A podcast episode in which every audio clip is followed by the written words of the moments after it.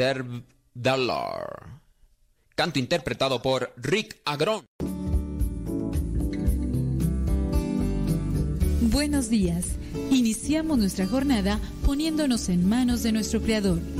Pedimos su gracia para enfrentar como hijos suyos cada reto que la vida nos presente, acompañados de María, la dulce Madre que nos invita a proclamar las grandezas del Señor. Camina con nosotros en radiocepa.com, emisora católica de los misioneros servidores de la palabra.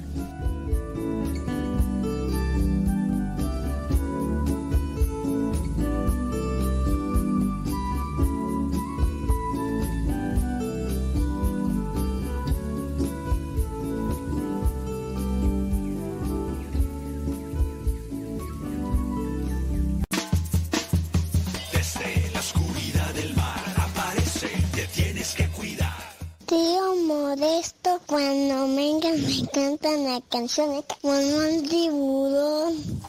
Ahí viene, ten cuidado. Ahí viene el tiburón con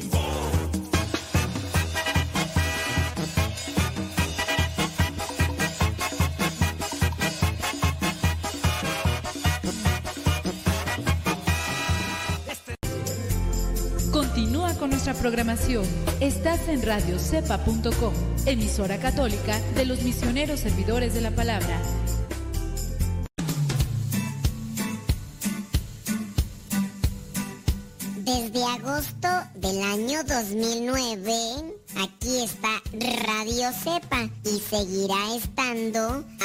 Que Dios no diga otra cosa. Recomienda a Radio Cepa para que sigamos adelante hasta que Dios no diga lo contrario. Radio Cepa, ñaca ñaca.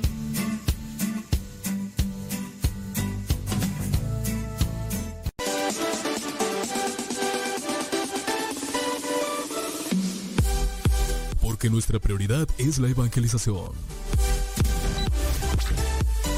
Transmitimos las 24 horas del día. Los 365 días del año. Llegando hasta tus oídos en las diversas plataformas digitales. Sigue en sintonía de Radio Cepa, una radio que forma e informa.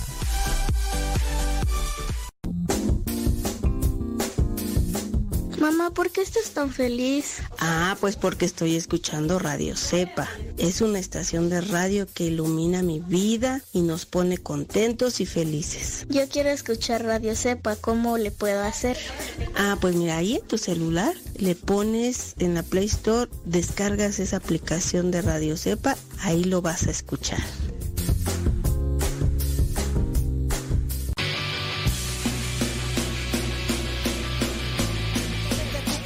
No puedo parar. Lo que me das en ningún lado lo puedo hallar.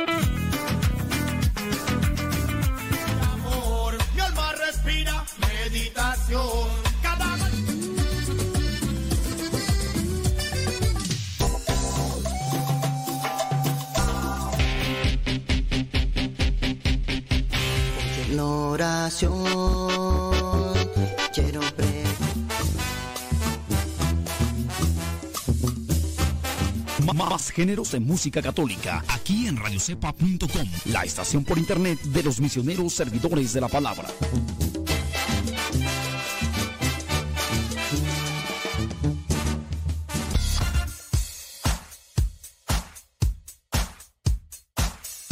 Hola, somos las hijas de Rosalía. ¿Y en la sala? En el cuarto. ¿En el baño? ¿En el carro? ¿En la oficina? Ya está en la cocina. Escuchando Radio Cepa hasta que reviente la bocina.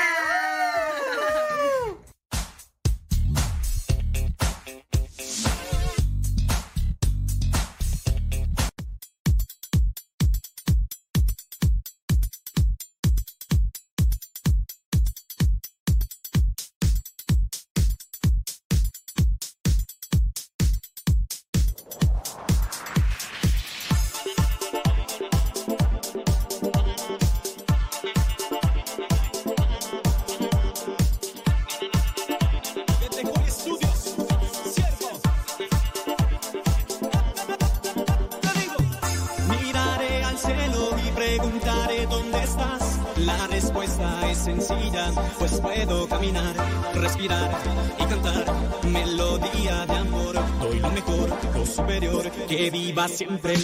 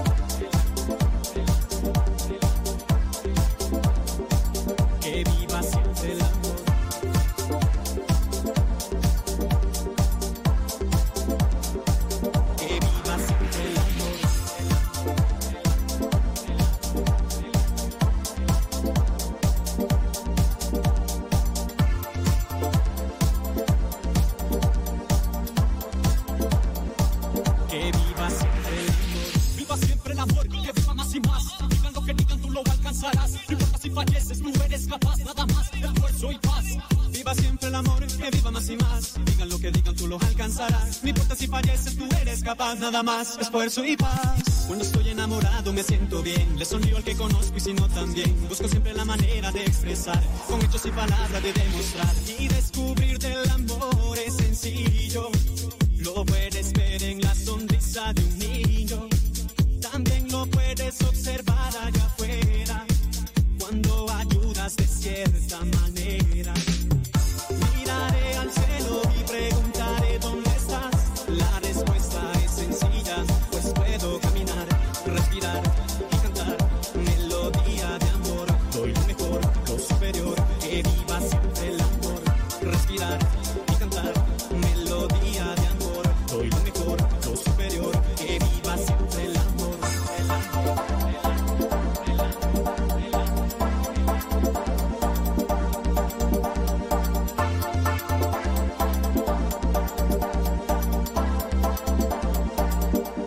Que viva siempre el amor.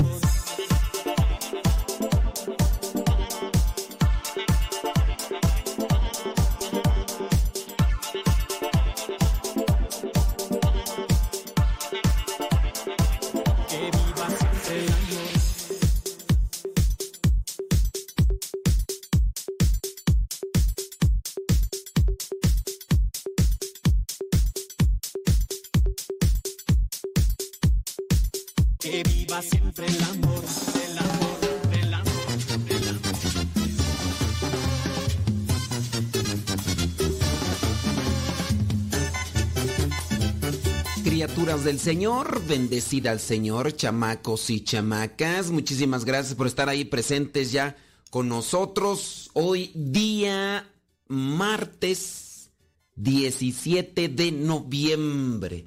Gracias a todos los que eligen Radio Cepa para iniciar su día. Muchísimas gracias.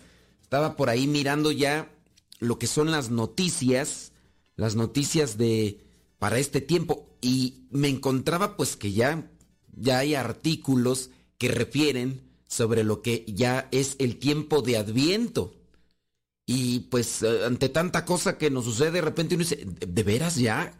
Y sí, alguien por ahí posteaba, dice, no, ya están vendiendo desde octubre cosas de Navidad y, y pues sí, es una realidad, ya está cerca lo que vendría a ser el tiempo de Adviento y con el tiempo de Adviento sabemos muy bien que damos, eh, le abrimos la puerta al tiempo de Navidad, porque ya Adviento, pues ya.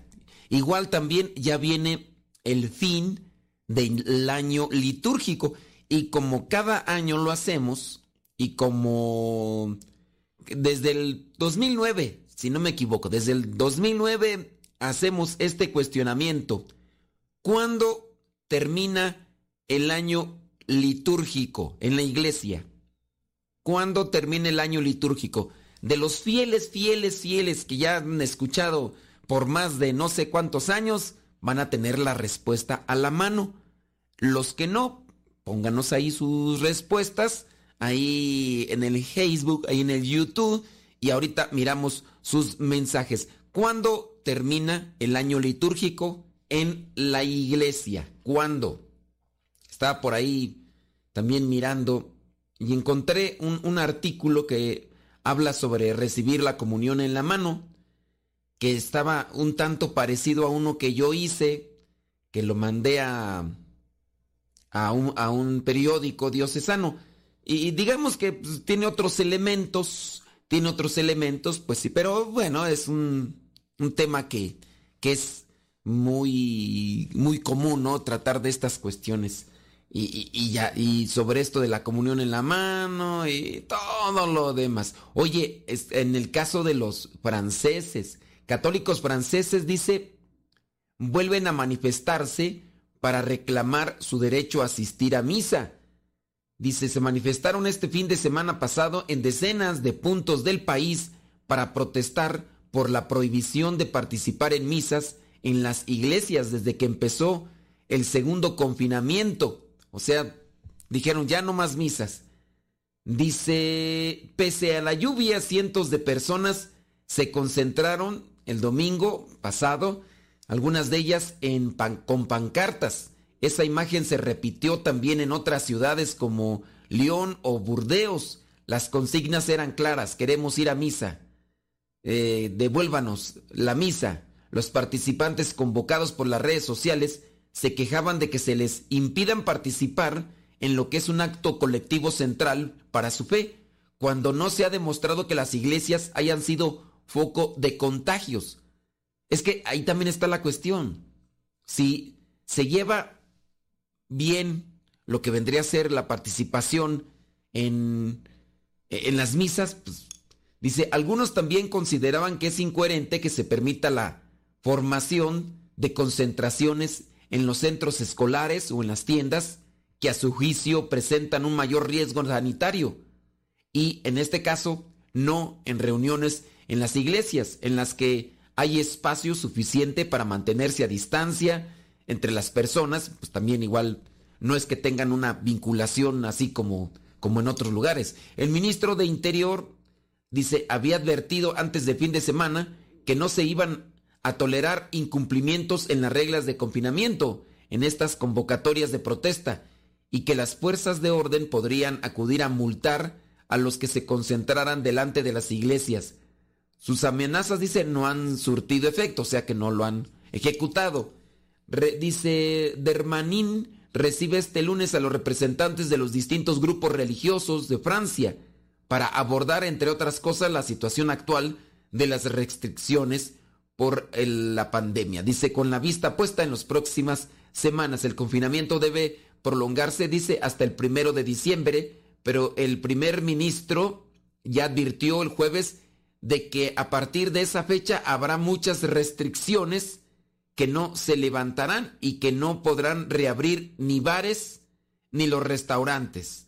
Dice, para los cristianos es fundamental que se puedan celebrar las fiestas de Navidad. Dijo que no podrá haber grandes reuniones familiares ni fiestas multitudinarias. Pero a ver, yo ahí ya no entiendo.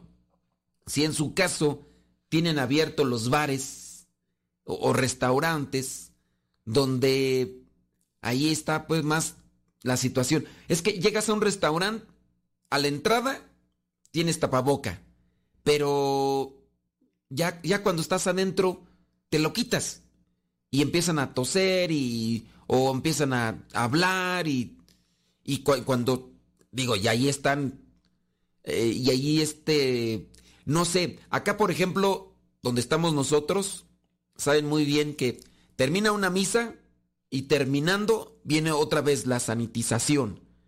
Y así, o sea, el hecho de que a lo mejor se pueden quitar el tapabocas, ¿en qué momento? Para comulgar. Se quitan el tapabocas para comulgar y ya. Y si es que se va a cantar, pues con tapabocas, ¿no? Y, y Y, se cuidan esos aspectos. Y a lo mejor el recibir la comunión en la mano, se pone sanitizante cuando van a recibir la comunión en la mano. Por si en algún caso el sacerdote toca las manos del, del que va a recibir la comunión. Y ya, y por ahí alguien me preguntó sobre esta cuestión de que no digan amén. Es que igual pienso yo, a lo mejor en su caso no decir amén en el voz alta o pronunciado de amén, ¿no? Amén. Y yo pienso que igual cuando uno, hay momentos en los que uno, eh, hasta sin, sin intención, escupe. Pero yo pienso que cuando uno dice amén, el, el hecho de no utilizar mucho la lengua en, la pronunciación de esa palabra, no, no, se, no, no se lanza saliva ahí. Entonces, pues así las cuestiones, oiga, allá en, en Francia, vámonos a una rolita y ahorita pasamos al santoral.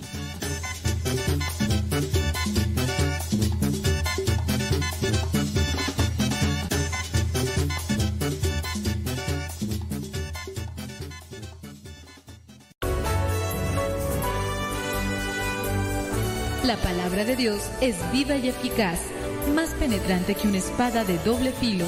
Síguela a través de radiocepa.com.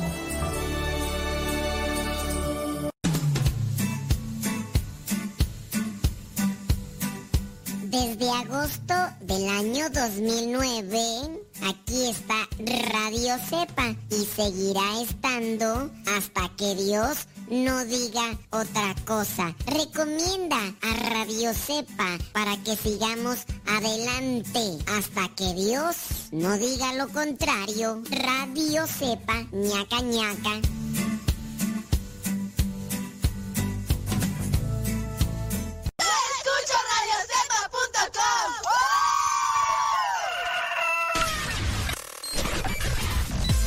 Comparte nuestras publicaciones de Facebook para que más personas conozcan.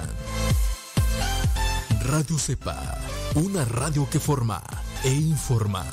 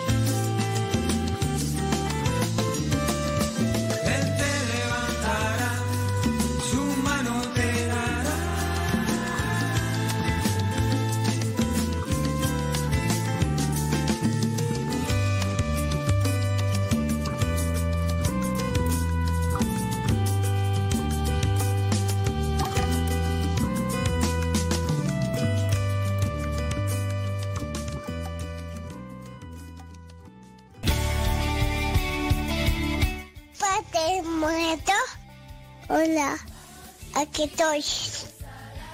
¿Me escuchas? No. Yo sé, te escucha, no. No, yo. Adiós.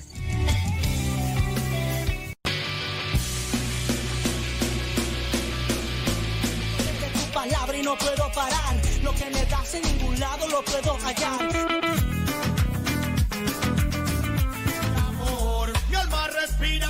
meditación.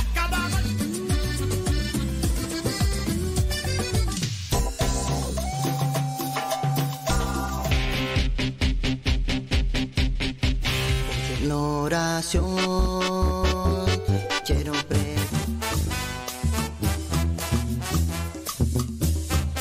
Ma- Más géneros de música católica aquí en radiocepa.com, la estación por internet de los misioneros servidores de la palabra.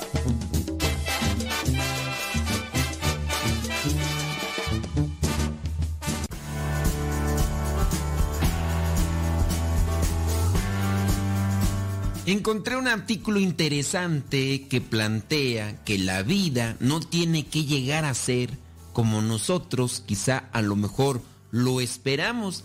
Y es que en algunos de los casos hay que ser conscientes y aceptar la realidad. Muchas veces nosotros tenemos una idea distorsionada de la vida. El artículo dice lo siguiente. Un amigo ante el cual me quejaba de ciertos acontecimientos y de algunos modos de ser de la gente, me respondió con esta frase que me impresionó profundamente y me dijo, ¿y quién dijo que la vida tiene ser como nosotros queremos que sea? Y al oír esto recordé algo que nos enseñaban cuando éramos jóvenes, que porque en la vida las cosas no sucedan como nosotros deseamos, no por eso resulta que la vida no se ajusta, sino simplemente que no es según nuestros gustos y antojos. A un célebre conferencista le oí decir que esta vida es como una alfombra que está tejiendo un artista. Esa alfombra, mirada por el revés, parece solo una desordenada colección de hilos.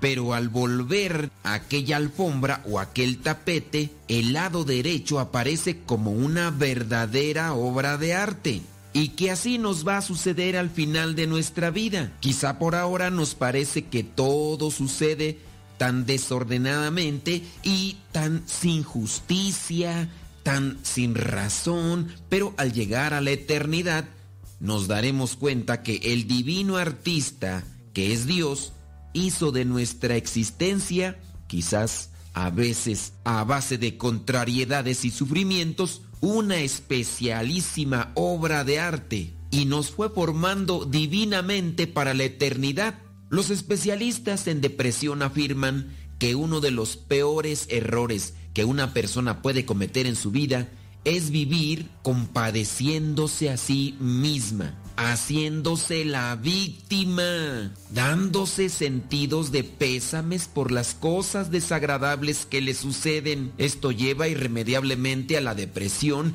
y a enfermarse de los nervios y del hígado. Y si le sigue trabajando en eso, incluso a conseguirse un derrame cerebral. Ten presente que no aceptar la vida como sucede es algo muy dañoso y totalmente inútil, porque por más que nos rebelemos contra lo que está sucediendo, eso o aquello o esto no va a dejar de seguir aconteciendo por el solo hecho de que no lo aceptemos. Pasar largas horas durante la noche, piense y piense en una cuestión que no puedes arreglar desde tu cama. Y en muchos de los casos, ni siquiera la decisión para solucionar aquello está en tus manos. Muchas veces esa decisión está en otra persona. Desde el siglo II se ha vuelto muy famoso este lema que dice, Dios mío, haz que yo cambie lo que puedo cambiar, que acepte lo que no puedo cambiar y que sepa reconocer la diferencia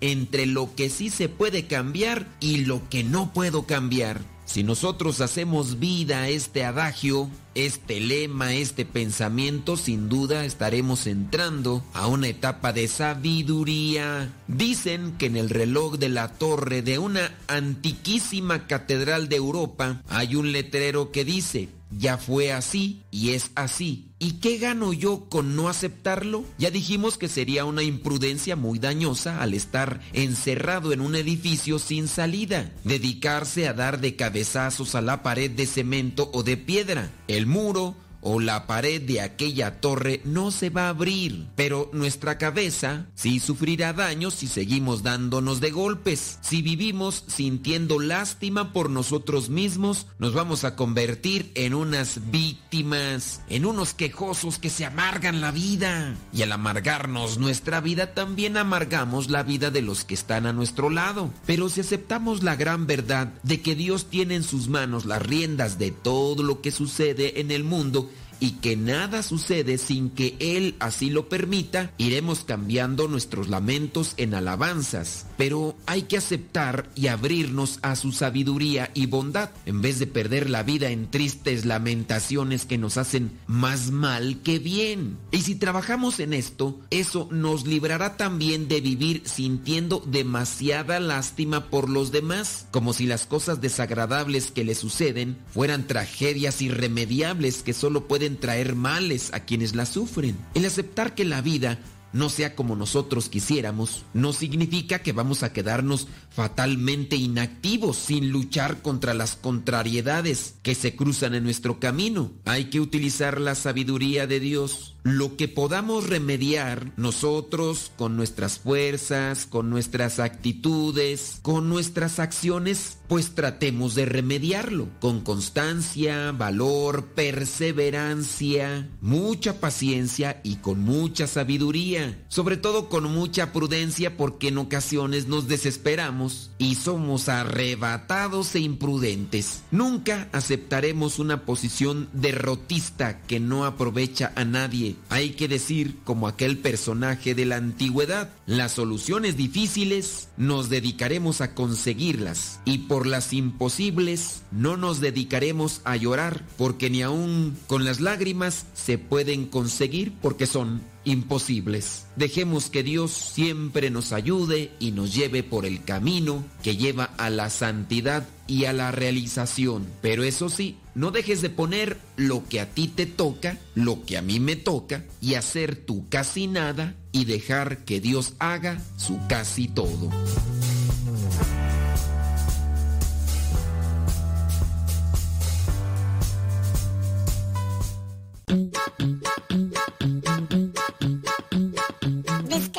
Aplicación de Radio Cepa y síguenos en las redes sociales. Radio Cepa, la aplicación, te aseguramos que no te vas a arrepentir. Descárgala en tu tableta o tu teléfono.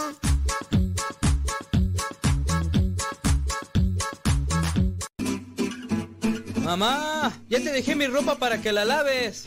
Mamá, ¿no has lavado los trastes? Vieja, ¿a qué horas me planchas la ropa?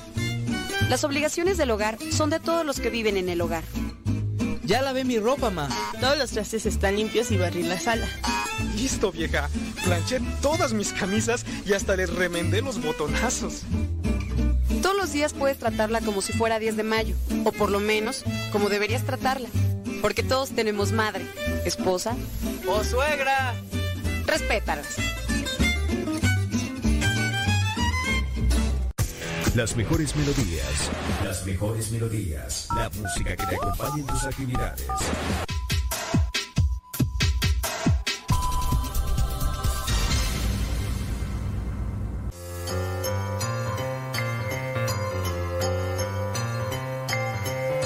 El día de hoy vamos con una pregunta realmente sencilla sobre las cuestiones litúrgicas. Ahí te va. La pregunta es la siguiente. ¿Cuándo termina el año litúrgico dentro de la iglesia? Bueno, es que el año litúrgico es el que rige a la iglesia, yo espero que lo sepas. ¿Cuándo termina el año litúrgico dentro de la iglesia? Termina el día de Cristo Rey, termina el 31 de diciembre o termina el sábado antes del primer domingo de Adviento. ¿Cuándo termina el año litúrgico? El día de Cristo Rey, el día 31 de diciembre o el sábado antes del primer domingo de Adviento. Si tu respuesta fue que el año litúrgico termina el día de Cristo Rey, que de hecho es el domingo de la solemnidad de Jesucristo Rey del universo, pues no, no te confundas, ese es el último domingo del año litúrgico, pero todavía sigue lunes, martes, miércoles. Si dijiste que el año litúrgico termina el 31 de diciembre, pues también estás equivocado. Te voy a dar una referencia. El año litúrgico no tiene que ver absolutamente nada con el año civil. De hecho, el año litúrgico tiene diferentes días y hay lo que son tiempos litúrgicos que no se fijan a lo que es el año civil. Un ejemplo, el día 24 de diciembre se celebra lo que es el nacimiento de Jesucristo, pero solamente es una de las fechas que están realmente fijadas en el calendario. Pero hablando de la cuaresma, hablando de la Pascua, en estos días sí las fechas son movibles y eso corresponde también al calendario lunar porque las fiestas litúrgicas se fijaban también en el calendario lunar porque antes no había calendario como lo tenemos ahora, el calendario romano. Pero regreso al punto. El año litúrgico comienza el primer domingo de Adviento. Entonces, el año litúrgico comienza el domingo, entonces termina un sábado antes. Para nosotros los cristianos católicos debe ser muy importante esta fecha del el año litúrgico, ya que viene a ser el año nuevo para cada uno de nosotros, así como el año civil el año civil determina lo que es una etapa, inicio de una etapa, inicio de proyectos, también para nosotros debe significar que el año litúrgico es un, nuevamente, comenzar a prepararnos para acercarnos más a Dios. El año litúrgico pues comienza el primer domingo de Adviento y termina un sábado antes del primer domingo de Adviento. Es cuestión de tener un calendario litúrgico y ahí te va marcando lo que es el inicio del año y las diferentes fechas litúrgicas dentro de la iglesia. Así podrás ver cuándo comienza Cuaresma, las diferentes fiestas que hay, las solemnidades, las memorias y de hecho también podrás ver en qué ciclo está el año litúrgico. Un tanto complicado poderlo explicar en este tiempo tan corto, pero ojalá puedas buscar más información sobre el año litúrgico y también tenerlo a la mano para que tú sepas cuando vienen estas fiestas importantes dentro de la iglesia y de esa manera puedas celebrarlas.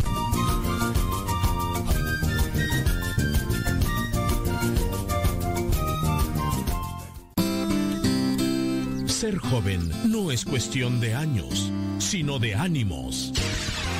Escuchas Radio Cepa. www.radiocepa.com Escuchas Radio Cepa.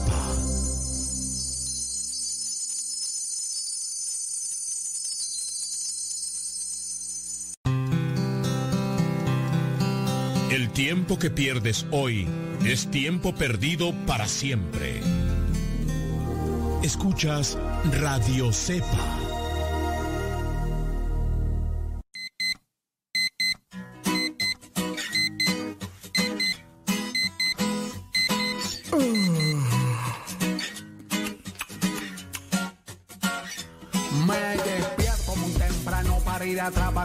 La alarma me enloquece una bomba va a estallar. Tengo mucha hambre, quiero desayunar. Estoy ya retrasado, me tengo que marchar. El bus está que explota, quiere reventar. Llego retrasado, me comienzan a apuntar. Mi jefe se enoja, me amenaza con echar. ¿Qué puede ser peor? ¿Qué puede ser fatal? El día recién comienza y todo me sale mal. Pero mi sonrisa no la podrán borrar.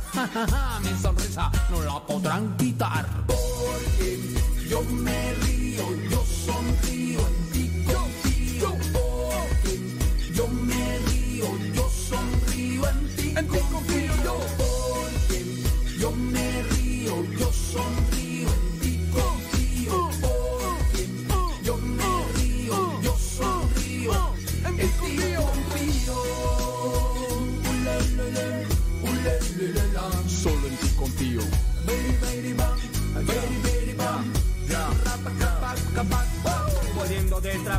confiado y estresado me siento a comer, a tomar un helado. Pido yo la cuenta, pido lo facturado y perdí mi billetera y no tengo ni un centavo y me toca lavar. También trapear los pisos, pero mi sonrisa no la rompe ni un hechizo. Me toca irme a pie, comienza ya a llover y me barro los zapatos y me pongo yo a correr.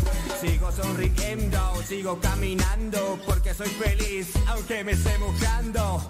Ya, ya, ya. Aunque me esté mojando. Porque yo me río, yo sonrío, en ti confío. Porque yo me río, yo sonrío, en ti confío. Yo 42 minutos después de la hora, 42 minutos después de la hora, criaturas del... Ok. Estoy mirando por ahí sus comentarios. Ya me di cuenta que se equivocaron. Bueno, pues ya. Ya pusimos la, la trivia. Ya pusimos la, la trivia, entonces, este... Sí, este próximo domingo, de hecho, es el día... Sí, es el domingo Nuestro Señor Jesucristo Rey del Universo. Este próximo domingo. Hoy es día 17 y este domingo 22 ya es el último domingo del tiempo. No, el último domingo del año litúrgico. Pero no termina en el año litúrgico. Este domingo 22. O sea que el año litúrgico termina hasta el sábado. De hecho, ustedes pueden seguir las lecturas. Si están rezando, por ejemplo, la liturgia, ustedes saben, hasta, hasta el domingo 29 estaríamos haciendo el cambio de liturgia y estaríamos comenzando el nuevo año litúrgico. Y pues para que lo tengan presente, claro. Ándenles pues, pues congratulations for you los que se los que acertaron. Dice mm, Ándele pues. Bueno, pues ya lo sabía, dicen. Qué bueno que ya lo sabían. Qué bueno. Saludos, dice. mm, ándele pues. No, se equivocaron. Los que dijeron que el año litúrgico termina con la fiesta de Cristo Rey. Se equivocaron. Porque todavía me siguen poniendo. Yo no sé si están escuchando el programa retrasado o quién sabe qué, pero. Pero no. Never de limón. El cielo y las estrellas, las personas malas veo en ella cosas bellas. Gracias por mi vida, el aire y la brisa. Gracias porque nunca yo pierdo tu sonrisa. Oh, la, la, la, la, la, yeah, yeah. La, la, la, nunca pierdo tu sonrisa. Porque yo me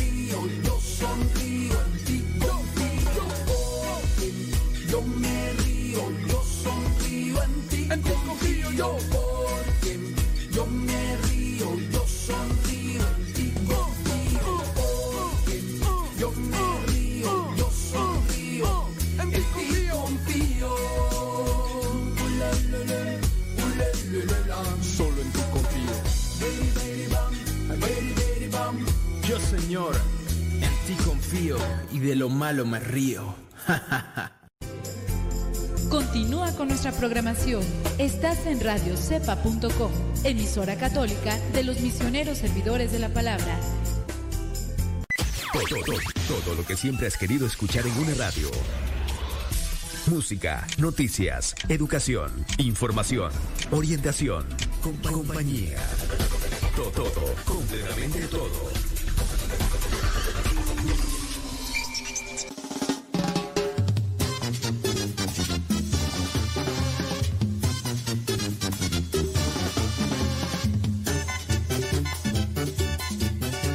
Huracanados, criaturas del Señor, bendecida al Señor. Gracias por estarnos ahí acompañando. Oiga, hablando de las obras de la misericordia, en los santos encontramos un reflejo como lo mencionábamos ayer en el programa de Gozo y Esperanza, el reflejo de los santos que no solamente nos muestran cómo hay que crecer espiritualmente, sino también cómo podemos ayudar a, la sociedad. Y un también un reflejo claro, como el día de ayer, la Santa. ¿Quién era tú? ¿Era Santa qué tú? Creo que era Santa Margarita de Escocia, sí, era Santa Margarita de Escocia. Ella, reina, ayudaba a los pobres necesitados. Pues bueno, el día de hoy, en el Santo Oral, la iglesia también tiene presente también a una reina, Santa Isabel de Hungría. más adelante vamos a hablar de ella y de las obras de misericordia, incluso todo lo que hizo para ayudar a los necesitados. Y pienso que también a ella la podríamos eh, mencionar, incluso hasta con más puntualización sobre su vida, el próximo lunes, que es cuando vamos a hablar sobre gozo y esperanza y la doctrina social de la iglesia. Bueno, ella murió en el año 1931, ya habíamos dicho, sí. La iglesia también tiene presente a San Gregorio. San Gregorio dice que siendo aún adolescente, abrazó la fe cristiana, fue progresando en las ciencias divinas y humanas y ordenado obispo brilló por su doctrina, virtudes y trabajos apostólicos, por los incontables milagros que también Dios realizó por medio de él. Murió en el año 270, sí. Es que dice aquí que se le llamó taumaturgo. Y es que taumaturgo es el que ayuda también en la sanación de enfermedades. Eh, déjame ver cuál sería la etimología. Digo, pues una vez, ¿no? Pues ya estamos aquí. Entrados y en la... En taumaturgo, déjame ver. Etimología de taumaturgo. A ver si aparece pues acá en el... Mira, sí apareció. Ándele pues, vamos a leer el diccionario. Dice, la palabra taumaturgo viene del griego taumaturgos, que en griego clásico significa el diestro en habilidades y juegos de magia. Y luego en el griego cristiano, el que obra milagros. Ándele, ya. En el griego cristiano, el que obra milagros y se aplica a los santos que realizan milagros. El vocablo griego es un compuesto de eh, oumatos, admiración, cosa maravillosa y la, y la raíz eh, prom, trabajo, el que obra milagros, bueno, que genera palabras como ergonomía. Bueno, taumaturgo eso es el que el que obra milagros, pero es el que realiza mm, sanación, que también así le decían a Jesús, el, que era un taumaturgo. Murió pues San Gregorio, este obispo, en el año 270. En Palestina la iglesia tiene presente Alfeo y Saqueo, mártires, que por no confesar con todas sus fuerzas a Dios y a Jesucristo, que por no confesar, fíjate lo que estoy diciendo, ay de veras, que por confesar, que por confesar con todas sus fuerzas a Dios y a Jesucristo, después de muchos tormentos, fueron condenados a muerte en el primer año de la persecución ordenada por el emperador Diocleciano, año 303. Ay, por... Fíjate lo que hacen dos letras y por o por no confesar. Bueno, vámonos, dice en Córdoba. En Córdoba dice que tiene presente a San Asisclo, él fue mártir del siglo IV. En Orleans de Galia, la iglesia tiene presente a San Aniano. San Aniano, él era obispo. Dice, murió allá en el año 453. La iglesia también tiene presente a otro santo, obispo, San Namacio. Namacio, dice, murió en el año 599. La iglesia también tiene presente en Tours, allá en Francia, a San Gregorio, que era sucesor de San Eufronio. Eufronio murió allá en el año San Gregorio, obispo, allá en Tours, en el año 594. La iglesia también tiene presente a Santa Hilda, abadesa la cual después de abrazar la fe y recibir los sacramentos de Cristo, puesta al frente de su monasterio, tanto se entregó a la formación de los monjes y monjas en la vida regular, al mantenimiento de la paz y armonía, al trabajo y a la lectura de divinas escrituras. Murió en el año 680 en Recia. La iglesia tiene presente a San Florino, presbítero Murió, dice, en el año 856. En Constantinopla, la iglesia tiene presente a San Lázaro, el monje, nació en Armenia, que insigne en la pintura artística de imágenes sagradas al negarse a destruir sus obras, porque así se lo había mandado el emperador, Teófilo fue atormentado con crueles suplicios pero después apaciguadas las controversias sobre el debido culto a las imágenes, el emperador Miguel III le envió a Roma para afianzar la concordia y la unidad en toda la iglesia. Bueno, esto de las imágenes, de la cuestión iconoclasta ya se había dado ahí en el año 867. La iglesia en Sicilia tiene presente a San Hugo. Él fue abad. Dice, murió ahí en el año 1172. La iglesia tiene presente en Inglaterra a otro santo, también de nombre Hugo. Este fue obispo, el otro fue abad. Dice que era eh, San Hugo también era un monje cartujo cuando fue llamado a regir la iglesia de ahí, de aquella ciudad de Lincoln en Inglaterra, donde realizó un trabajo excelente. Lo mismo en defensa de las libertades de la iglesia que en arrancar a los judíos de las manos de sus enemigos, o sea, ayudó a los judíos en el año 1200. La iglesia también tiene presente a San Juan del Castillo, presbítero, sacerdote de la Compañía de Jesús y mártir, dice que en el poblado de las reducciones fundando en el mismo año por San Roque González, fue maltratado por cuales suplicios y finalmente apedreado y muriendo por Cristo. Ándele, pues, es que acá la iglesia también tiene presente, si dije cuándo murió San Juan del Castillo, murió en el año 1628. En Japón la iglesia tiene presente a los santos Jacinto y Tomás, presbíteros dominicos y mártires. El primero trabajó, dice, por el Evangelio en las islas Filipinas antes de pasar al Japón y el segundo en la isla de Formosa, aunque después en sus últimos años y en su misma patria fue incansable propagador de la fe en la región de Nagasaki hasta que ambos con ánimo invicto por orden del emperador. Eh, dice, durante siete días fueron sometidos a crueles tormentos y ya después los ahorcaron. Y por último, la iglesia tiene presente en Córdoba, eh, en la Hispania bética, a los santos Asisclo y Victoria mártires del año 304. Asisclo y Victoria Mártires. Bueno, si ustedes llevan estos nombres, si ustedes el día de hoy celebran su cumpleaños, pues ¿qué quieren que les diga? Pues que Dios les bendiga. Echarle mucha galleta, echarle ánimo y para adelante, caminante. Vámonos. Eh, oigan, por ahí tengo preparado lo que es ya la segunda homilía que compartimos aquí con nuestra gente el domingo. No les he compartido la segunda homilía, nomás compartimos la primera del domingo en la mañana, tengo la segunda y tengo la tercera. Así que ya también por ahí la tenemos. Vámonos una rolita y ahorita regresamos.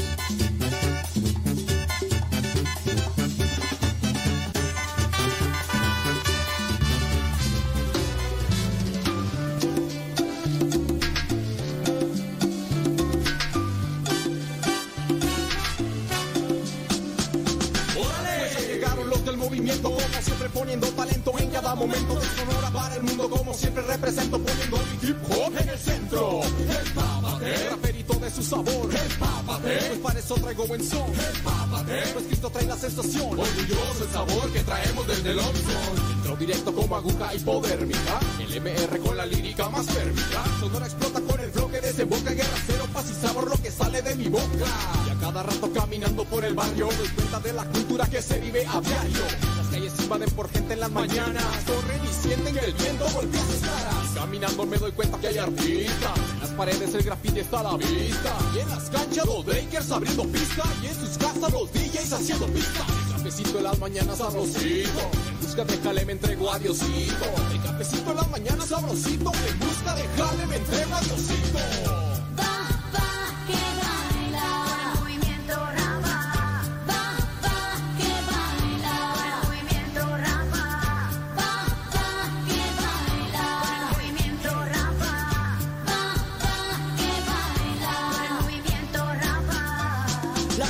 Viste regal, escucha, ve y calla. El concepto se ensambla cada vez que tuvo la casa. Hacemos trayectoria con nuestra vida diaria. Sonido exacto, tirando palabras, yo sigo llegando. Siempre con un toque fuerte y la mirada como siempre al frente. Sonora es el ambiente con el estilo potente. En Option Kiko me encuentras con los compas como siempre. Damos un poco de sabor, en esto damos lo mejor. Así que tu mano, prendete, sigue gozando. La música está sonando, vamos todos a lavarlo. Así que sube tu mano, prendete, sigue gozando. La música está sonando, vamos todos a lavarlo. Así que empápate de mi flow con sabor, movimiento, rapa, pone siempre el color. Empápate, raperito de su sabor. Empápate, pues para eso traigo buen son. Empápate, pues Cristo trae la sensación. Orgulloso el sabor que traemos desde el Oxxo. Empápate, raperito de su sabor. Empápate, pues para eso traigo buen son. Empápate, pues Cristo trae la sensación. Orgulloso el sabor que traemos desde el Oxxo.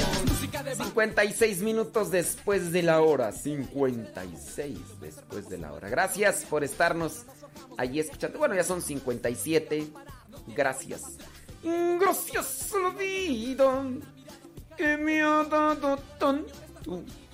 Medio dos luceros que cuando los abro. tatara, tatara, tatara,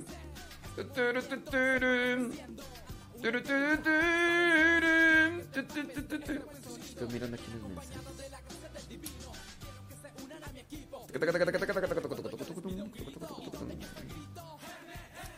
Ándele, pues bueno, pues ya estufas. Saludos a everybody in your home. Déjame ver por acá. Fíjate que esa canción me recuerda a los inicios de Radio Cepa. La poníamos a cada rato porque no teníamos muchas canciones. Más bien es eso. Como no teníamos muchas canciones, pues poníamos esa cada rato. Y no la pedían mucho, pues no había más. No había más. Pues que. Saludos, dice. Ándele, gracias. Eh, saludos, dice Fabi Nutrition. Dice, escuchando. Tarde pero sin sueño. Ay, ay, ay. Saludos a Hilda Ramírez hasta Covina, California. Órale, gracias. Saludos a Jerónima Huerta desde Panorama City, California. Gracias. Muchas gracias. Dice, mm, ándele pues, saludos a Lourdes y Juan Esquivel allá en Mesa, Arizona. Gracias. Saludos a Beatriz Padilla desde Oklahoma City. Gracias. Ándeles pues. Mira qué bien. Saludos a Gloria sí desde Middleton, New York. Ándele pues. Olivia Flores allá en New York. Gracias. Muchas gracias. Dice. Ándele pues. Gracias. Órale. Déjame ver aquí quién más. Saludos a Marta Hernández desde la Merced, California. María Escalante desde Quito, Ecuador. Gracias. Muchas gracias. Noemí García desde Los Ángeles, California. Gracias. Saludos, dice. dice Sandra Medina. ¿Qué hacer con gente chismosa? Dice, por más que trato de no hacer comentarios cuando oigo que hablan mal o repiten lo que uno dice, pues mira. Eh, dice, refrán que lo que te choca te checa. No sé. A veces pudiera ser una realidad. A veces. Pero igual hay, veces que uno ve defectos en los demás y a veces solamente son un reflejo de lo que nosotros ya vamos cargando. Entonces, hay que tener cuidado con el enojo que no domine. Mejor orar y pedirle a Dios sabiduría cuando veo los defectos de, de otras personas, ¿no? O sea, encarar a una persona porque te molesta por su actitud, no, no es conveniente. Eh, reprocharle, echarle en cara. Digo, a veces lo que uno puede hacer es echarle más leña al fuego. Si de por sí ya las cosas están mal y las personas comienzan con indirectas y cosas demás. Entonces, pues ¿para qué? ¿Para qué este... No, pues si uno ve, uno escucha, mira, uno como que no, como que no ve, como que no ve y ya. Pero sí también analizarse, ¿no? Porque a lo mejor puede ser que uno tenga algo de proyección o de reflejo. Dice por acá Rosa Vázquez, dice, pues sí, cada año explica eso del fin del año litúrgico y en cada año se nos olvida. No hay que perder la esperanza que algún día lo sepamos de memoria. Ay, sal- saludos desde Puebla, dice Eduardo García. Gracias, Eduardo. Dice, nos gusta cuando se enoja. Ah, búscale, búscale. Búscale. Búscale. Saludos desde La Salle, Illinois. Dice Rosa Vázquez. Dice. Saludos a Benito G desde Huascalientes. Y siguen bastos. Feliciana Villa desde Seattle, Washington. Saludos hasta Seattle, Washington. Carmen Guadalupe desde Atlanta, Georgia. Mariana desde Phoenix, Arizona. Mariana. Dice una pregunta, ¿qué se hace si se cae una hostia ya consagrada? Pues primero se levanta. Primero se levanta, ¿no? Ni modo dejarla ahí tirada. Después, con amor, con cuidado y con prudencia, se resguarda el lugar y se busca juntar todas las partículas que pudieran estar ahí. Después de que se han juntado ya todas las partículas con un purificador, se lleva un manutergio humedecido y también se coloca ahí en el piso. Y, y ya, pues así con mucho amor y todo y tratando de encontrar, a ver dónde cayó, aquí, bueno, ya, juntar, pues sí, pues es juntar con mucho amor y cuidado y, y todo eso, pues sí, ¿qué, qué más, qué más podría hacerse? Pues, no se puede poner una veladora, ¿no? Pues solamente tratar de juntar las partículas porque en las partículas es donde está nuestro Señor Jesucristo. Ándeles pues.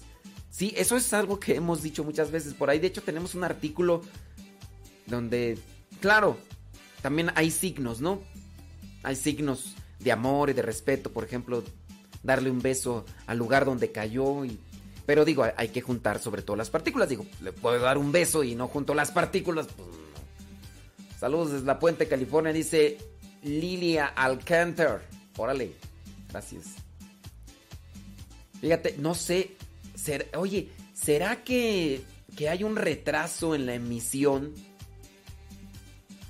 ¿Será que hay un retraso en la emisión? ¿Por qué todavía algunos siguen diciendo en el año litúrgico? En el año litúrgico. No, en, el, en la fiesta de Cristo Rey termina el año litúrgico.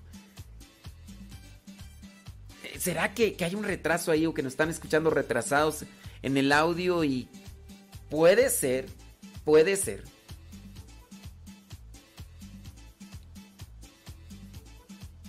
Sí, sí puede ser.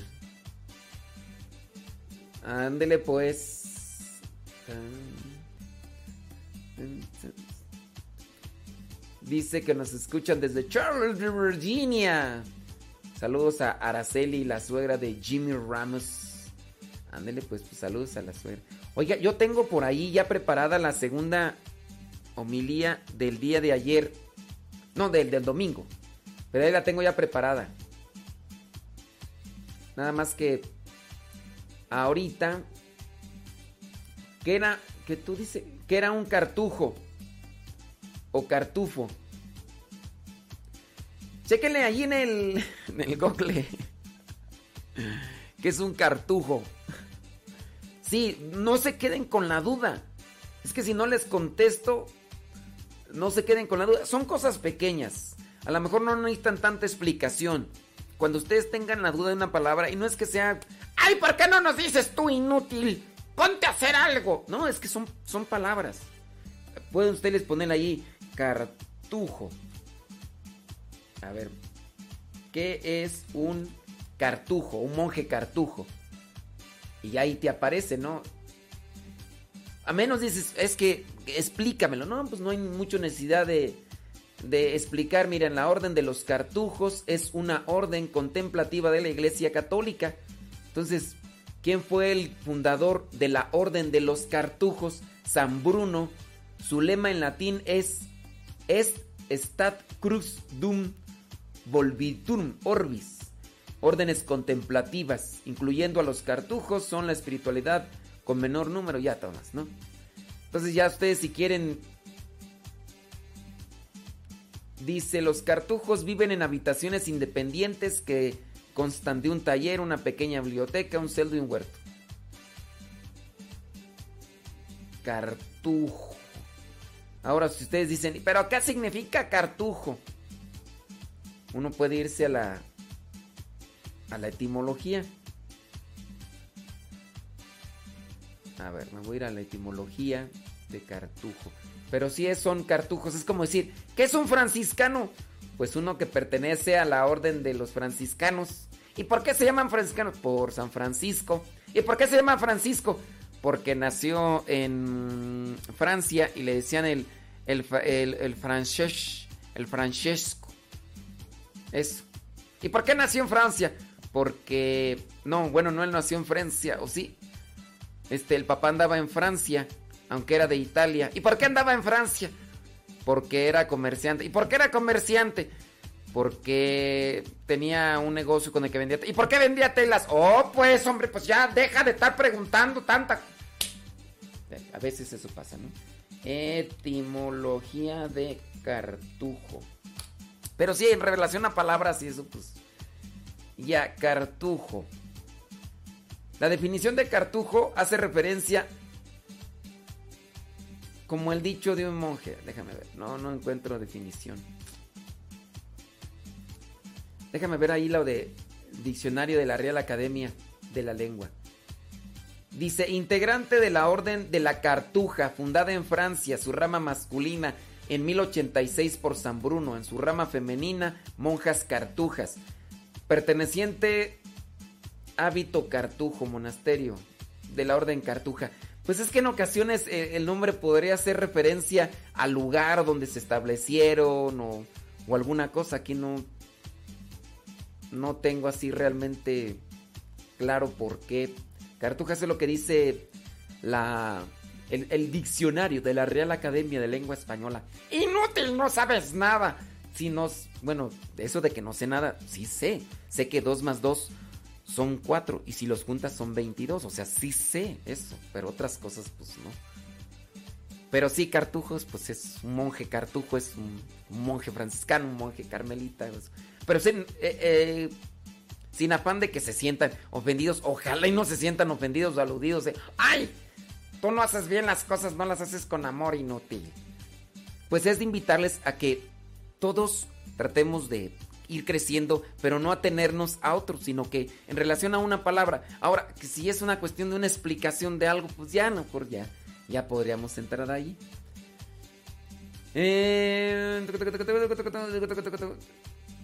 Mira, no, no me viene aquí. La palabra en su etimología viene en latín cartusia. Ah, mira, aquí ya viene. Ya, ya.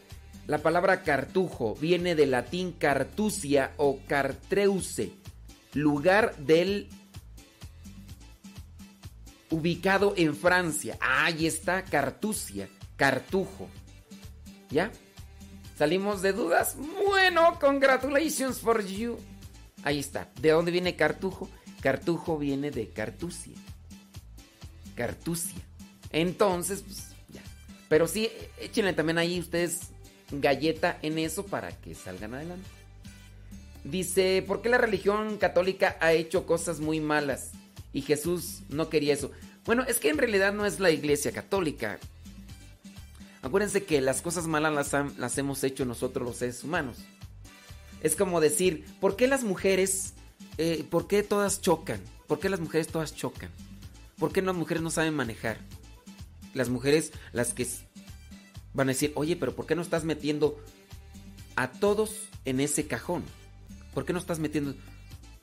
Yo estoy mal, sí, estoy siendo mal. Cuando digo es que todas las mujeres no saben manejar, porque yo he visto muchas mujeres que no saben manejar ni echar de reversa. he visto a tres, cuatro, pero no son todas así. De igual manera, la persona que dice, ¿por qué la religión católica ha hecho cosas muy malas? Está mal el comentario de, de esta persona. Jesús no quería que hicieran eso, pues no.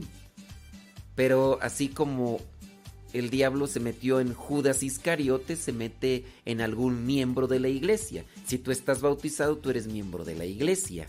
Tú eres parte de la iglesia. Si tú estás bautizado, aunque tú no quieras, pero estás bautizado, eres miembro de la iglesia. Entonces decir, ¿por qué la iglesia católica ha hecho cosas muy malas? Jesús no quería eso. Pues no es que la iglesia, es que alguien de la iglesia. A ver, ¿por qué Judas Iscariote? ¿Por qué es- esto? Pues pregúntale a Judas Iscariote. Dejó que se le metiera el diablo. ¿Sí? Pues es que son las personas, las personas. ¿Por, por qué, por qué pasa eso? Pues porque nos distanciamos de Dios. ¿Por qué? Porque eh, nos alejamos de Dios. Entonces no es la iglesia católica, no hay que generalizar. Entonces, quien diga eso está generalizando y mm, no tiene conocimientos de lógica. Entonces hay que decirle, mira, en primera, ubícate, cómprate un GPS, cómprate un mapa y ubícate. ¿eh? No, no pluralices, diría mi estimado Florencio Castañeda. No pluralices. O sea, no, estás mal. Así como aquellos que dicen todos los sacerdotes son una bola de pederastas, ¿no? O, o aquellos que se refieren a un sacerdote y dicen, ah, pederasta. Pues está mal. O sea, esa persona sin duda no está utilizando el razonamiento. Si fueran las preguntas más concretas, y entonces en base a eso, las mismas personas no están capacitadas para entender una verdad, porque generalizan. Entonces sus silogismos, sus esquemas lógicos están desajustados. Y tú le explicas con lógica, explicas con verdad y la persona no va a entender, porque ya desde el planteamiento de sus cuestiones ya... ¿Sí, sí se dan cuenta que, que es complicado? Porque la religión católica ha hecho cosas muy malas y Jesús no quería eso. La religión católica no. Si, si, la, si, si viniera de la iglesia católica como, por ejemplo, un dogma, tienen que hacer esto como una cosa mala, ahí sí ya. Es algo que está aplicado para que todos. Pero no, no es, no es un principio general de la iglesia católica. Pero como les remarco, para personas que hacen este tipo de cu- cuestionamientos, en realidad no puedes hacer mucho porque no tienen definida o no tienen clarificada una estructura razonada en sus planteamientos. Es como una persona que, sin ofender, no es una cuestión de lastimar, una persona que, que es daltónico. Pues la persona daltónica tiene un problema en sus ojos, ¿no? Entonces al tener un problema ya en su, en su organismo, en los ojos como tal, pues tú así le quieras decir, oye, es que ¿por qué te pasaste el semáforo? Es que tienes que pasarlo cuando está verde. Pues es que no veo los verdes. Pues, pues, ¿cómo, ¿cómo le haces entender? Ya ahorita hay lentes. Hay lentes que ayudan a las personas daltónicas. Que ahora sí ven las cosas con color. Incluso por ahí se ha dado algunos videos de cómo aquellos que son daltónicos han encontrado la, así y han visto y, no, es una maravilla. Como por ejemplo los, los sordos. No sé si en este caso has visto esos videos de los niños que están sordos y les ponen sus eh, aparatos auditivos. Y los niños así sordos, así, que nacieron sordos, uy, se regocijan, se admiran, se, se les llena su cara de alegría a las criaturas, ay, ternuritas. Y es donde uno dice, mira, o sea, entonces ya hubo algo, ¿verdad? Que, que- les ayudó, algo que les ayudó. Pero pues hay personas necias, testarudas, cabezonas que pues no, no les haces entender. Por más que, oye, estás mal en este, tu planteamiento, tu, tu situación, mira, ¿por, por qué haces eso? Personas ensimismadas. Decirle, estás mal, no está bien que te refieras así, no está bien que, que, andes haciendo esto, que está haciendo el otro. Y hay personas que no. Y así, pueda, así podamos estar en la iglesia y si estamos llenos de, de razón. Ah, pues, a lo mejor sí buenas para corregir, ¿verdad? Pero... Pero recuerdo... Dice otra persona, dice, antes no me interesaba acercarme a la iglesia por la ignorancia, pues escuchaba muchas cosas malas de ella, entre ellas la Inquisición, y acabo de descubrir que había también la Inquisición protestante.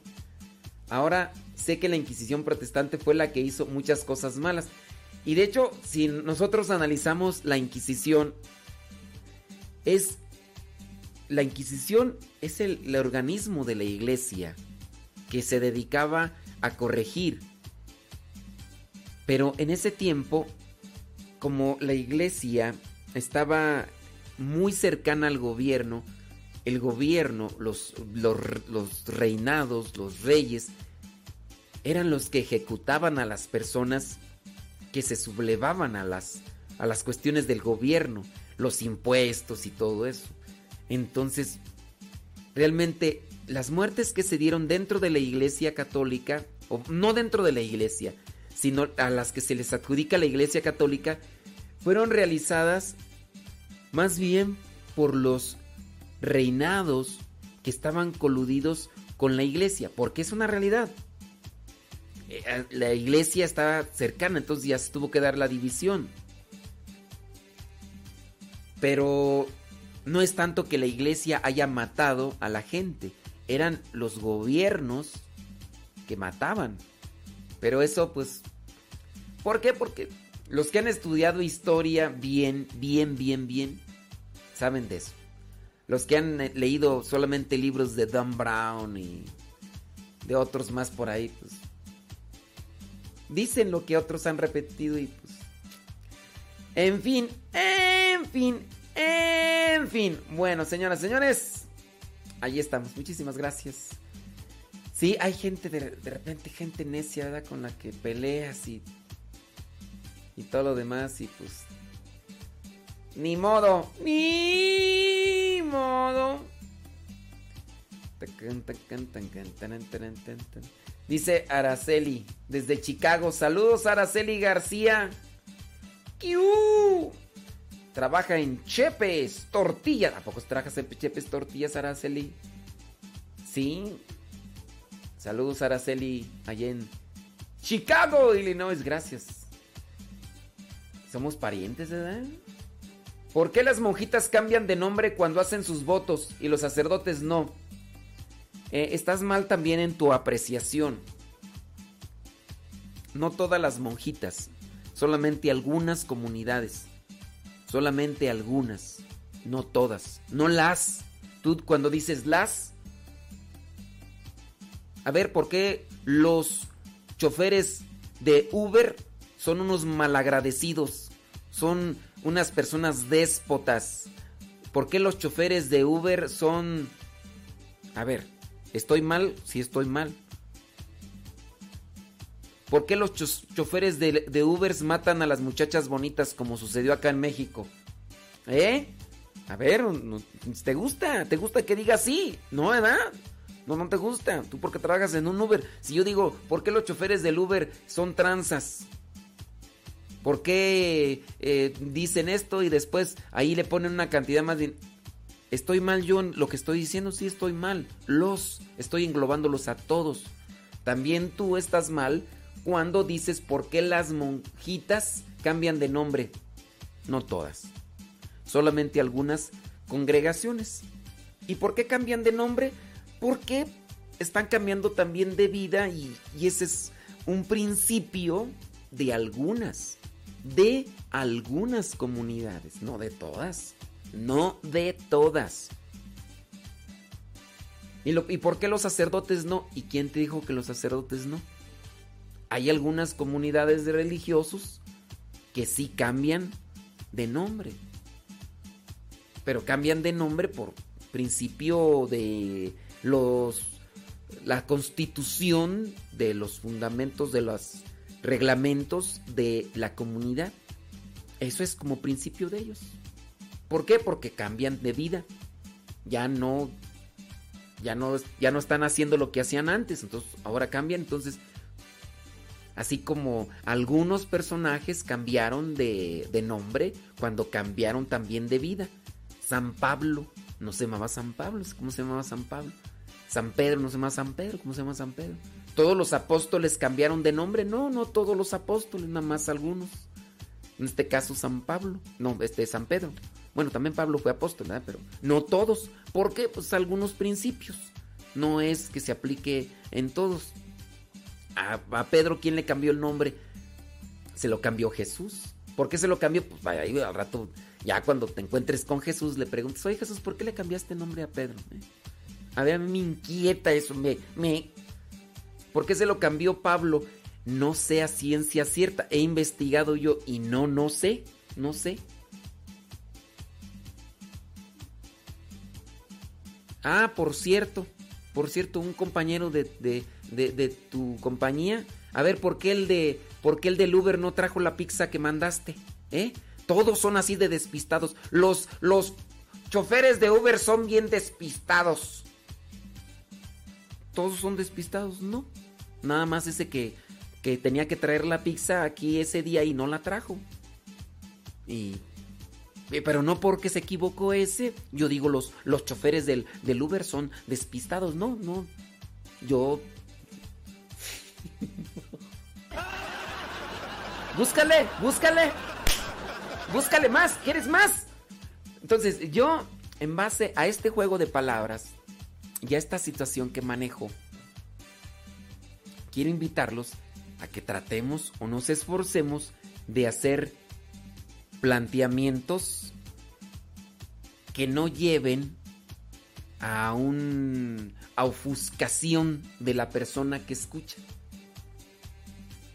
Sí, yo les invito a eso, que no que, que hagan planteamientos que estén de acuerdo con una un razonamiento para que la otra persona no se ofusque. Si la otra persona se ofusca porque uno dice la verdad, y ese es su problema pero que no por el planteamiento generalizado o, como diría mi estimado Florencio Castañeda, se vaya a enchilar. Eso es yo lo que trato de hacer con este tipo de, de entramado de palabras. Esto es lo que yo trato de hacer. No quererle echar en cara solamente a una persona, sino tratar de hacer un cuestionamiento de manera que hagamos lo posible, hagamos lo posible, hagamos lo posible. Todos nos equivocamos, todos, todos. No hay nadie que no se equivoque en este mundo, todos nos equivocamos. Pero que hagamos una, mm, un, un, una propuesta de corregirnos en nuestro planteamiento para allá. Sí, porque esta pregunta ya me la tenían preguntando desde hace y no, y no cambiaba, no cambiaba no cambiaba. Dije. Pero bueno, yo espero que de ahora en adelante ya cambie al momento de hacer sus planteamientos para tener más cuidado y no pluralizar, no generalizar. Ya no me va a volver a preguntar porque va a decir, no, pero no dije tu nombre, no dije tu nombre. Y ahí va a decir, bueno, no dije tu nombre, pero sí, o sea, tengamos cuidado, ¿no? Ándele pues.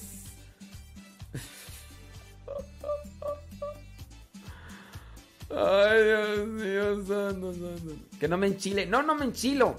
Estoy poniéndole al argumento sabor. Sabores. Dice. Taca, taca, taca,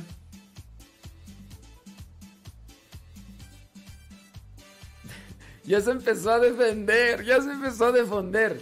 Dice que el Uber Eats es diferente al Uber.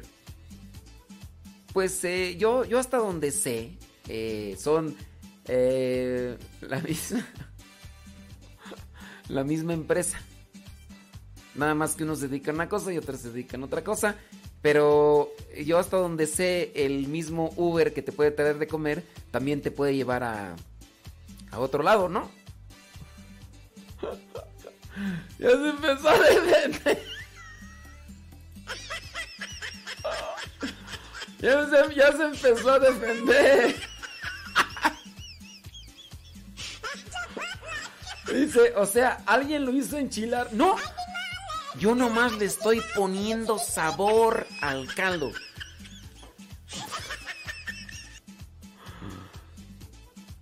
El, Uber en México y en Estados Unidos es diferente. ¿Qué? ¿Ya tienes acciones en el Uber para defenderte o qué? Eh, De seguro tienes acciones, ya, ya eres parte ahí de... A ver. ¿Qué, qué más puedes decir de eso? ¿Eh?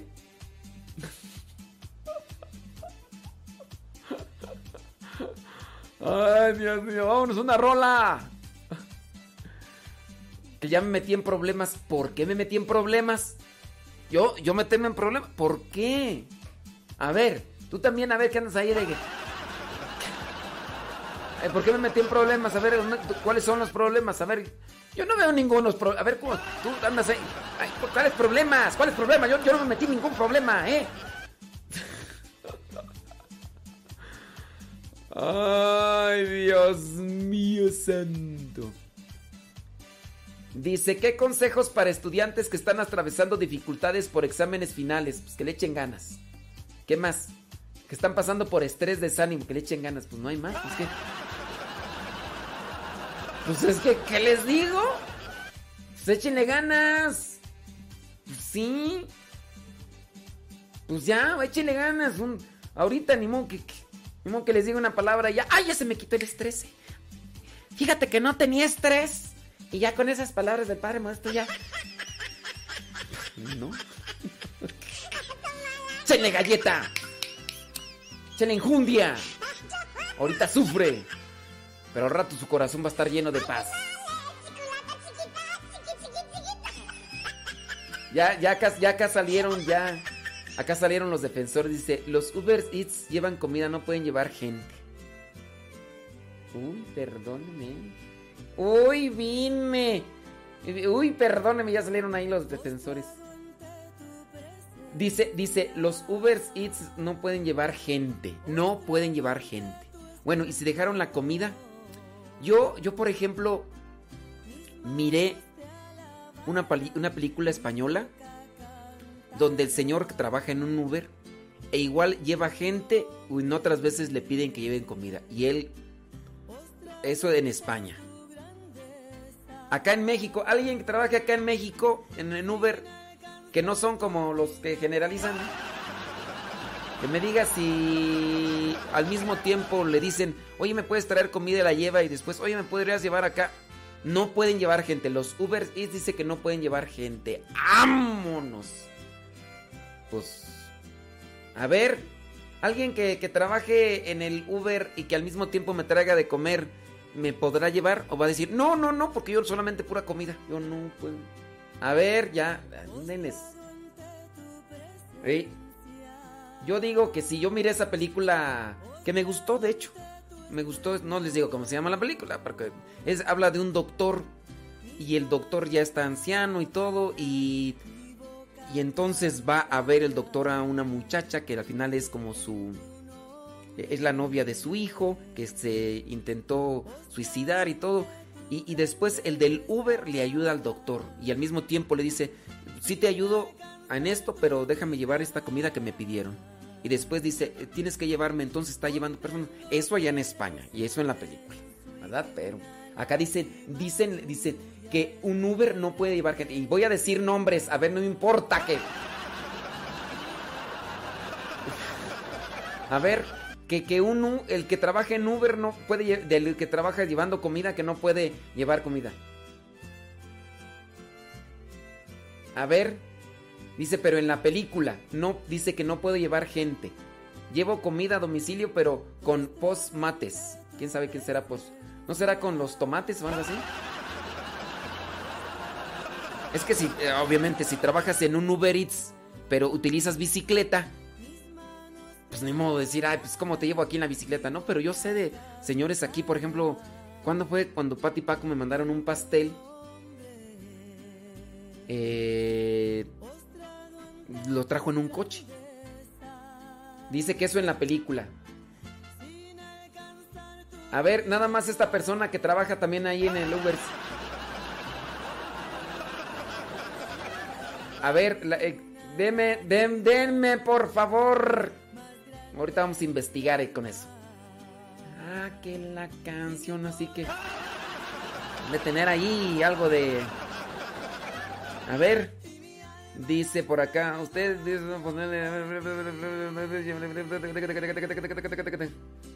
Ándele pues. Ahora resulta que ya nomás porque una persona no Ahorita vamos a investigar. A ver, alguien que trabaje acá.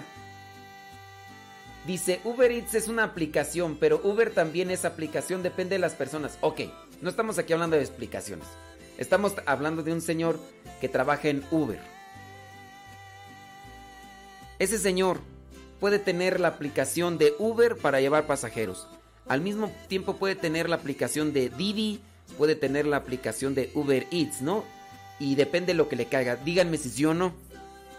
O tú que trabajas en Uber, ¿no tienes permiso de trabajar en otra compañía como Didi o las... ¿Cuál es otra tú la aplicación?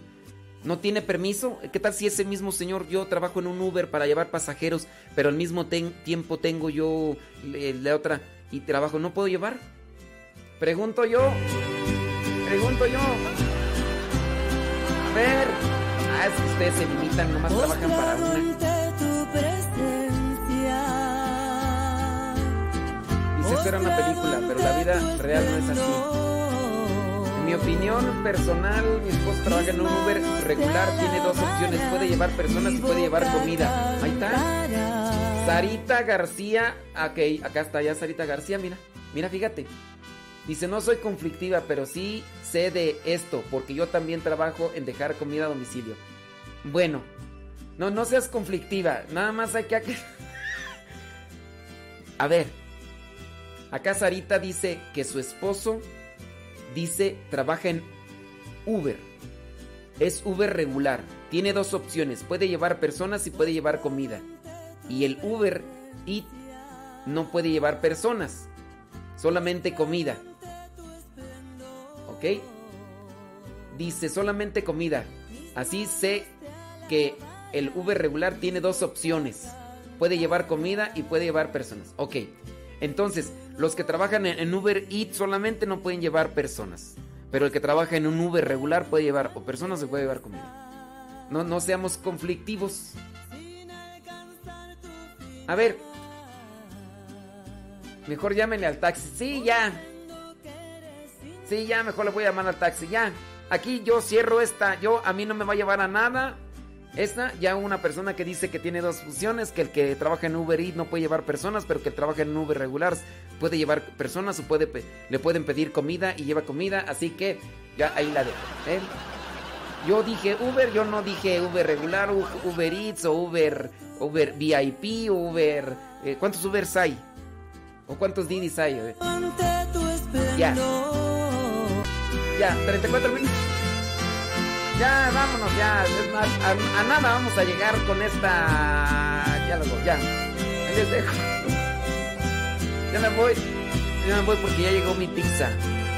Ya, ahorita voy a ir a comer a la pizza. Gracias, muchas gracias. Vaya. No, ahí les dejo el eh, evangelio del día de hoy. Voy a comer mi pizza que ya me la trajo el de. Ay, no se equivocó.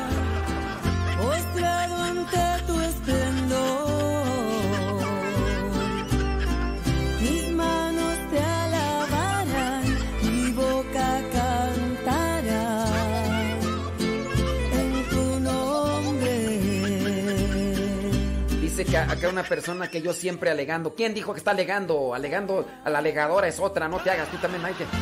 Ay, Dios mío, alega- si el alegador vamos, tú me ganas.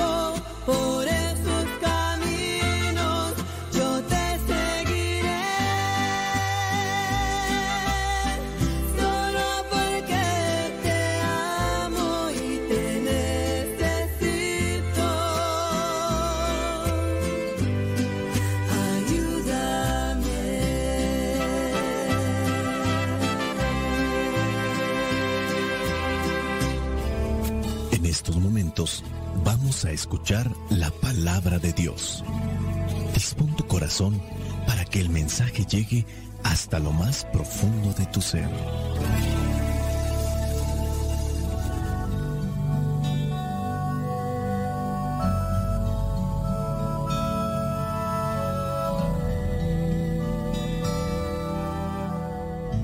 El Evangelio que la iglesia nos presenta para el día de hoy corresponde a Lucas capítulo 19 versículos del 1 al 10. Dice así, Jesús entró en Jericó y comenzó a atravesar la ciudad. Vivía allí un hombre rico llamado Saqueo, jefe de los que cobraban impuestos para Roma.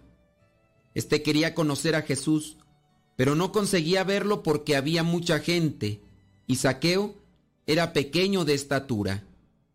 Por eso corrió adelante y para alcanzar a verlo, se subió a un árbol cerca de donde Jesús tenía que pasar. Cuando Jesús pasaba por allí, miró hacia arriba y le dijo, Saqueo, baja enseguida, porque hoy tengo que quedarme en tu casa. Saqueo bajó a prisa y con gusto recibió a Jesús. Al ver esto, todos comenzaron a criticar a Jesús, diciendo que había ido a quedarse en la casa de un pecador. Saqueo se levantó entonces y le dijo al Señor, Mira, Señor, voy a dar a los pobres la mitad de todo lo que tengo. Y si le he robado algo a alguien, le devolveré cuatro veces más. Jesús le dijo, Hoy ha llegado la salvación a esta casa, porque este hombre también es descendiente de Abraham. Pues el Hijo del Hombre ha venido a buscar y salvar lo que se había perdido. Palabra de Dios, te alabamos Señor. Escuchar tu palabra es inicio de fe Señor. Meditar tu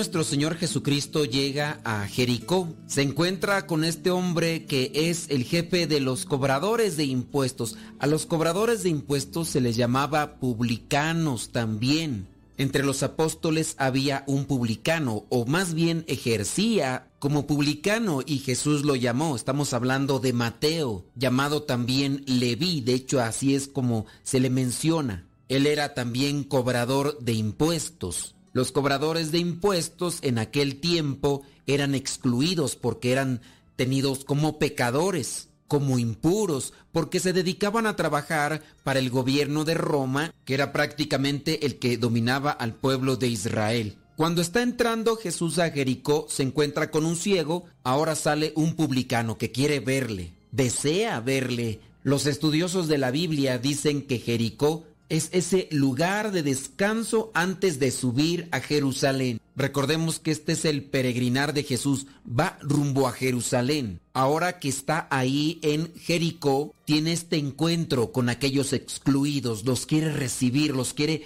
integrar. Los estudiosos también de la Biblia señalan que el caminar del pueblo de Israel en el desierto por estos 40 años buscando la tierra prometida, vino a concluir en Jericó. Antes de entrar a la tierra prometida, Jericó fue donde terminó su caminata. Se acordarán de aquella escena de las murallas de Jericó como fueron derrumbadas, y de ahí pasarían a la tierra prometida por Dios al pueblo de Israel. Jesús está teniendo este recorrido. Antes de llegar a Jerusalén, también se detiene allí en Jericó como una forma simbólica, un éxodo. El pueblo de Israel buscaba la liberación de un pueblo o en este caso un gobierno, un país que dominaba, hablando de Egipto, y tienen que caminar 40 años, que viene a simbolizar el número 40 como una etapa, una situación de vida, un tiempo de preparación o también de purificación. Cuando llega Jesucristo a Jericó, este hombre quiere mirarlo, saqueo. Sabe que ya se está acercando, se acerca por donde va a pasar, pero por ser de estatura muy pequeña no logra mirarlo, así que corre.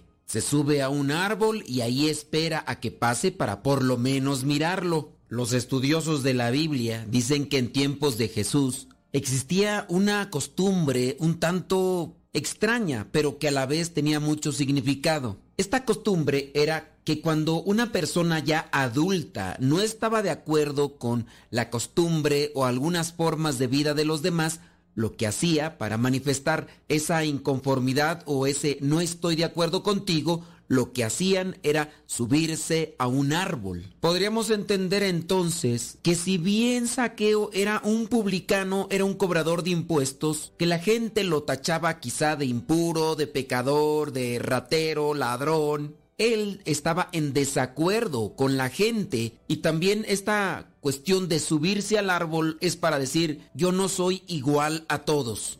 Ese también es un problema de actualidad. Etiquetamos a la gente, generalizamos, creemos que todos son iguales. Hablando de los publicanos, que son personas que ocupan un puesto en un gobierno, podríamos tener la referencia de los políticos actualmente y decir que todos son corruptos, tranzas, injustos y abusivos, pero habrá algunos que sí actúan con rectitud, con justicia y honestidad. Muy pocos, pero sí habrá. Es incorrecto decir todos son unos ladrones mentirosos. En aquellos tiempos también los judíos tenían este pensamiento. Decían, el rey de nuestro pueblo es Dios.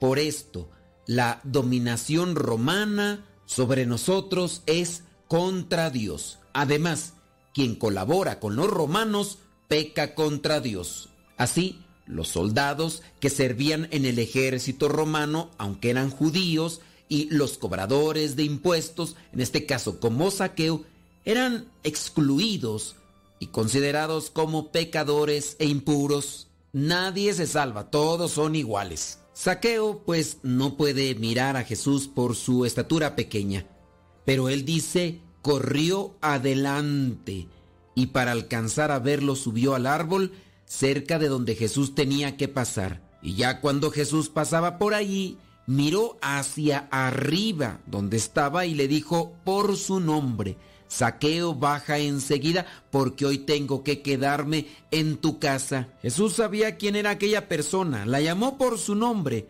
Aquel hombre había escuchado de Jesús y quería conocerlo. Saqueo, al mirar a Jesús, al escuchar su voz, bajó a prisa y con gusto recibió a Jesús en su morada. Todo aquel que ha tenido un encuentro con Jesús debería tener la misma actitud. Recordemos de lo que se dice de la Virgen María, que cuando recibió el mensaje de Dios por medio de aquel ángel, se fue de prisa para servir y ayudar a su prima Isabel. Y nosotros, que ya hemos tenido ese encuentro con Jesús, ¿Cómo respondemos a su petición, a su voluntad de nuestras vidas? Cuando nos habla Dios, a veces actuamos lentamente. Ah, pero no se trate de una llamada al pecado, una llamada al placer. Hablando, por ejemplo, de aquellas personas que muy bien pueden hacerles la invitación a una fiesta donde Habrá comida abundante y también bebida de aquella que enajena, que intoxica, con anticipación llegan. Pero ¿qué tal si es la invitación para estar en una actividad de la iglesia, si es la oración, si es participar de misa? Hay algunos que hasta pareciera ser que tienen un propósito de siempre llegar a la mitad. ¿Cómo respondemos pues nosotros a la llamada que nos hace Jesús todos los días? Jesús ya lo ha dicho, Él viene por los que están enfermos, Él viene por los pecadores, no viene por los justos. Cuando la gente que está ahí siguiendo a Jesús más por curiosidad que por encontrar una palabra de aliento, de esperanza o algún milagro, están ahí para solamente morderlo, criticarlo. Y cuando ven lo que le dice a Saqueo, dice, comenzaron a criticar a Jesús diciendo que había ido a quedarse en la casa de un pecador. A veces nosotros somos de esas personas que si bien estamos siguiendo a Jesús, solamente es para criticar. O criticamos a Jesús o criticamos a la gente. Aquellos mismos que acompañaban a Jesús cuando aquel ciego pedía que se detuviera y le hablaba Jesús, hijo de David. Había alguna gente que trataba de callar a este ciego. Ahora Jesús quiere estar en la casa de uno que es considerado impuro pecador, quiere hablarle, quiere sanarlo, quiere curarle y comienzan a criticar a Jesús. Saqueo buscaba a Jesús. Jesús buscaba o quería encontrarse con Saqueo. Dios quiere nuestra compañía, busca nuestro amor, aunque no necesita nuestra amistad. Parece que no puede vivir sin ella. La pregunta es, ¿y por qué? ¿Sabes por qué? Porque quiere que seamos felices, porque sabe que somos pequeños, quizá no tanto en estatura, pero sí somos pequeños ante el mundo y necesitamos de la cercanía de Jesús para vivir, para desarrollar todas nuestras potencialidades. Saqueo quiere mirar a Jesús, quiere encontrarse con Jesús.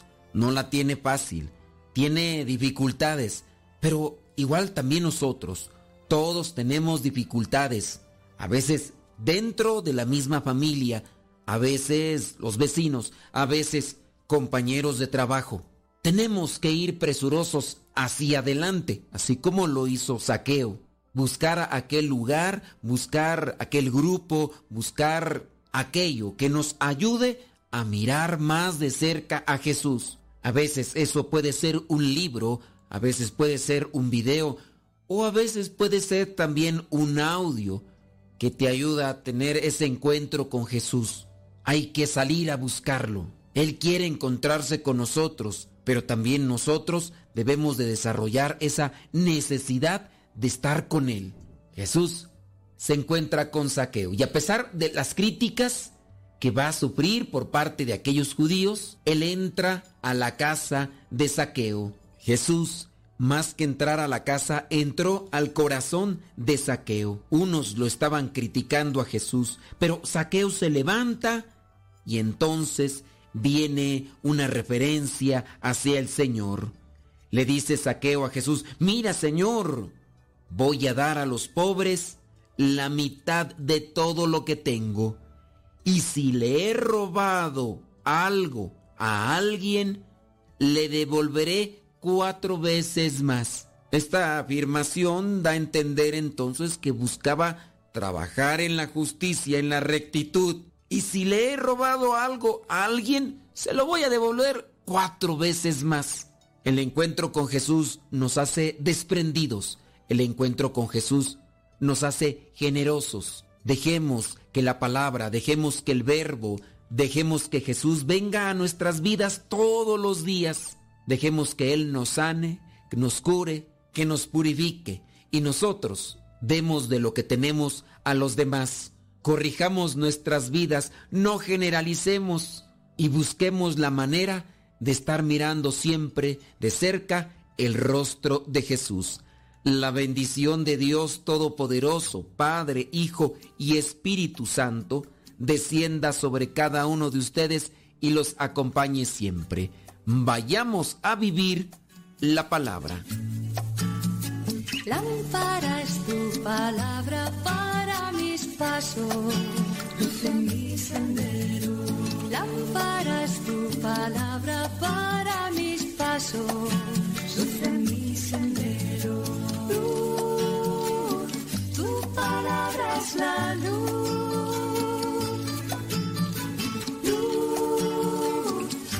compararás la luz. Yo guardaré tus justos mandamientos. Señor, dame vida según tu promesa. Lámpara es tu palabra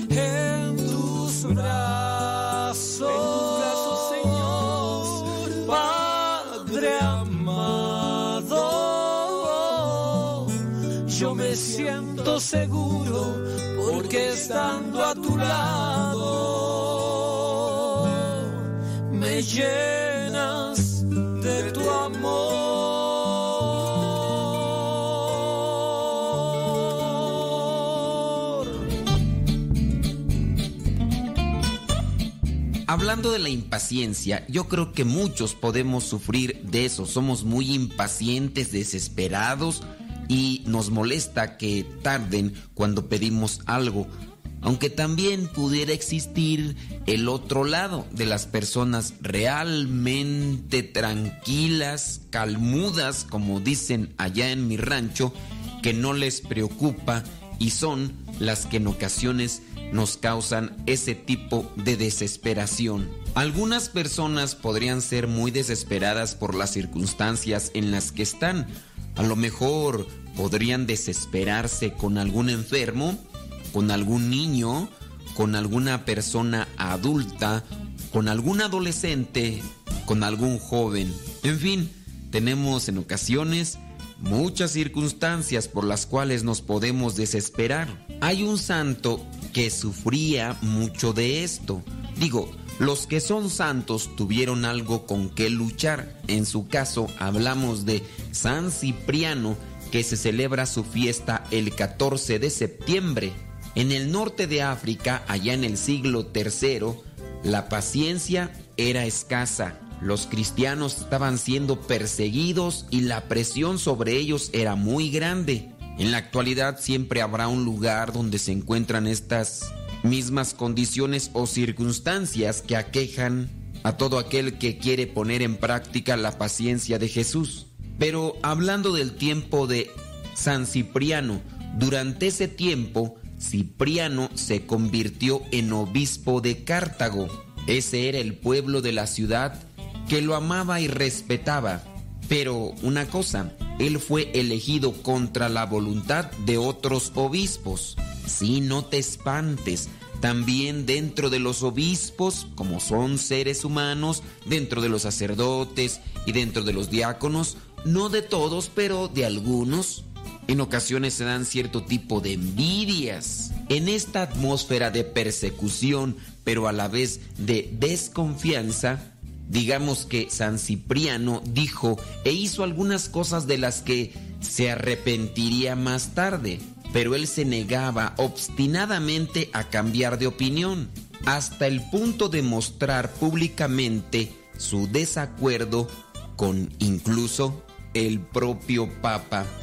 Cipriano, San Cipriano es conocido desde entonces como un hombre con problemas de paciencia, pero sabes que él lo reconoció e intentó cambiar de actitud, trabajó contra la impaciencia e incluso llegó a trabajar muy duro en un libro titulado La ventaja de la paciencia y en ese libro él nos ofrece algunos consejos sobre este asunto. Otra cosa que es interesante es que Cipriano es venerado como mártir. Para ser mártir hay que ser paciente, entonces quiere decir que fue algo en lo que trabajó y alcanzó.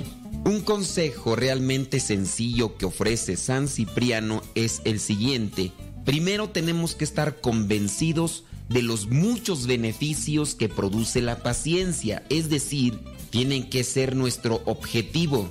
Hay que vivir en la realidad y tener presente que la vida está llena de obstáculos y la paciencia es la clave para permanecer en paz, pero al mismo tiempo ser felices mientras caminamos en esta vida y afrontamos los retos, pruebas y dificultades que esta acarrea.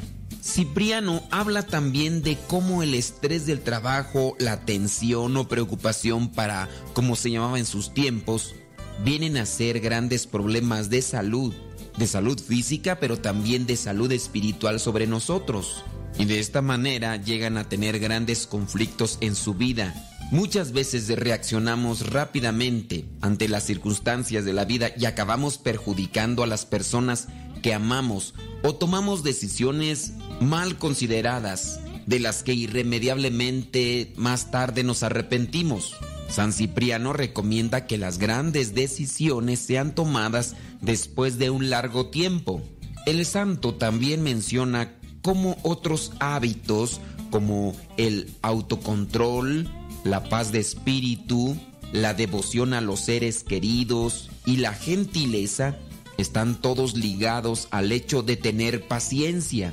Es increíblemente útil tener en mente todos esos beneficios de la paciencia cuando estamos luchando por ella para esforzarnos y que sea nuestro objetivo, teniendo presente que al final la recompensa es mucho mejor que la gratificación inmediata de una acción precipitada. La recompensa por luchar por la paciencia o por alcanzar la paciencia será un provecho personal pero también comunitario.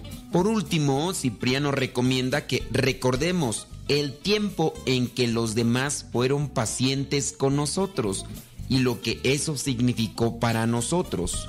San Cipriano menciona especialmente cómo Dios es paciente con cada uno de nuestros errores y cómo nos ha tenido mucha paciencia después de tantas equivocaciones. La paciencia sin duda tiene que ser algo que nosotros tenemos que buscar constantemente. La humildad, la oración, el sacrificio, la mortificación, la reflexión y la oración nos ayudarán a alcanzar esta virtud que es característica de los santos. Seamos pacientes, pues, los unos con los otros, así como también Dios lo hace en todo momento de nuestras vidas.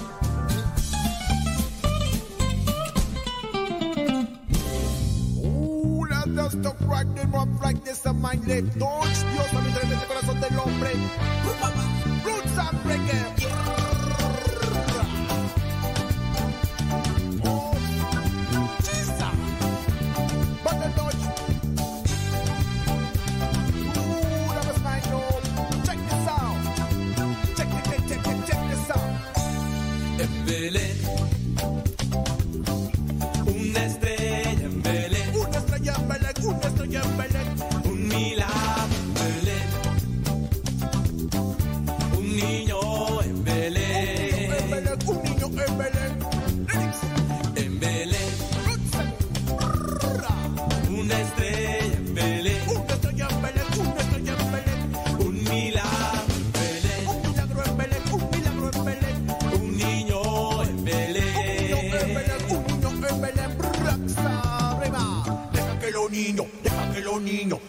los niños vengan a mí. Lo dijo una maestro, lo dijo una maestro, lo dijo una maestro aquella vez.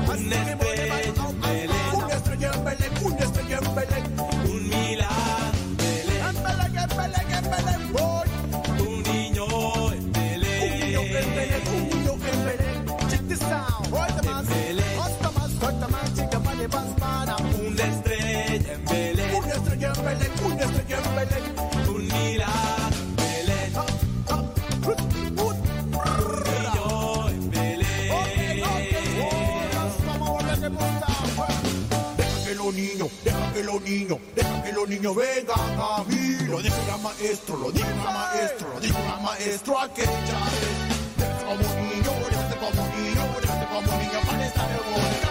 Déjate como niño, déjate como niño, déjate como niño para estar en bonita. Llegó el momento que conocí a Cristo en un retiro.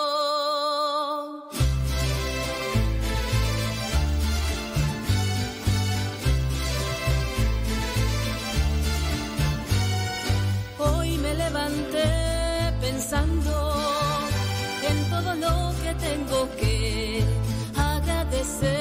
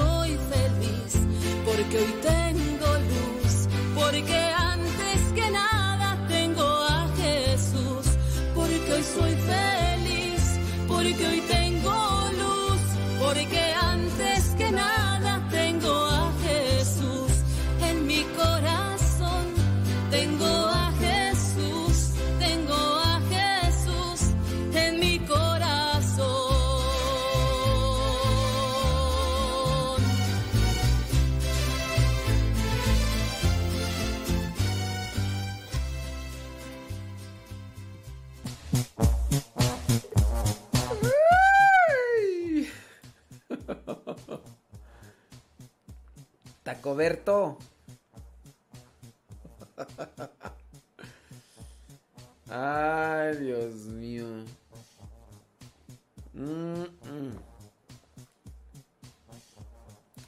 Belén. ¿Que dónde estoy? Estaba llenando la tripa, don David Trejo. Ay, la radionovela, tú. La radionovela, porque hoy es martes. Hoy es martes. Sí, déjame preparar aquí rápidamente la radionovela. Ya aprendí el. Ya activé el programa. Sí, espero rápidamente terminar aquí.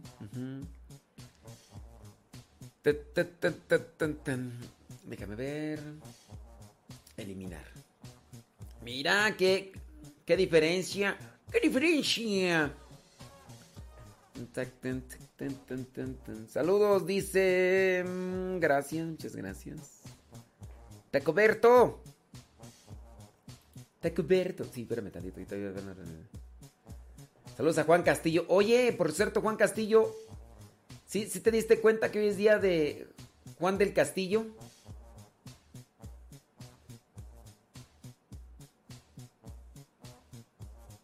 Sí.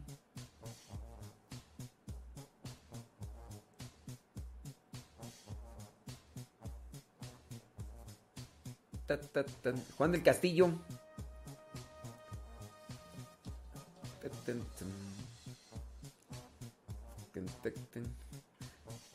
Dice que me van a mandar una pizza. No, una no. Tres.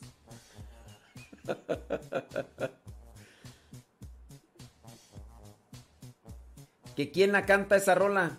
Esa rola que acaba de pasar, eh, no sé quién la canta. Pero se llama En un retiro. Es que me los pasaron los de Familia Radio. Pero es, es una producción de Familia Radio. En Familia Radio. Sí. Pero está bonita, ¿verdad? Taratatara, tatarara, tarara, tatatatan, tatarara, tatatara, taram, tatarara,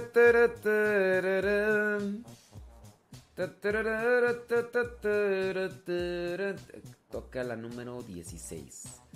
Ok, muy bien. Déjame aquí. Es que no la he editado tú. Estaba platicando allá afuera y luego el padre Luis me pidió que le ayudara allá con una cuestión y, y andaba con eso y, y ya. Entonces por eso es que, que se me hizo un poquillo tarde, pero aquí estoy. Espérame tantito, espérame tantito. Híjoles, apúrate, apúrate porque ahí viene todavía que tengo que editar el programa de Patipaco. Y, y ya, tran. ok, ya, empecé, ya está, es el número 16. Y listo, listo. Bueno, ya se está cargando. Que ya se siente Navidad, pues ya. Dice que no sabía Juan del Castillo. Ay, Juan del Castillo. Ese rato dijimos el Santoral. No nos escuchaste, yo creo, Juan del Castillo. Ah, pero bueno, hoy es día de tu santo. ¿eh? Dice. mm, ¿Qué dice? Dice. mm, Ándeles, pues. Muy bien. El, el evangelio que usted puso es diferente al de EWTN. Este. mm, No sé tú. Miren, ah, tengan presente que en México y en Estados Unidos las conferencias episcopales son diferentes. Ahora, ¿yo cómo puedo saber cuál evangelio es en Estados Unidos?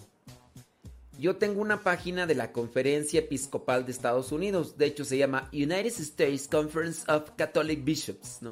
Es la página oficial de la conferencia de los obispos de Estados Unidos. Ahí está el calendario litúrgico. Es la página de los obispos.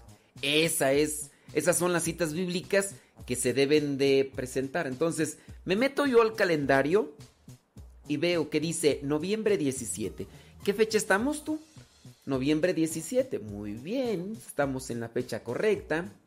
Dice Memorial, Memorial of Saint Elizabeth of Hungary Religious.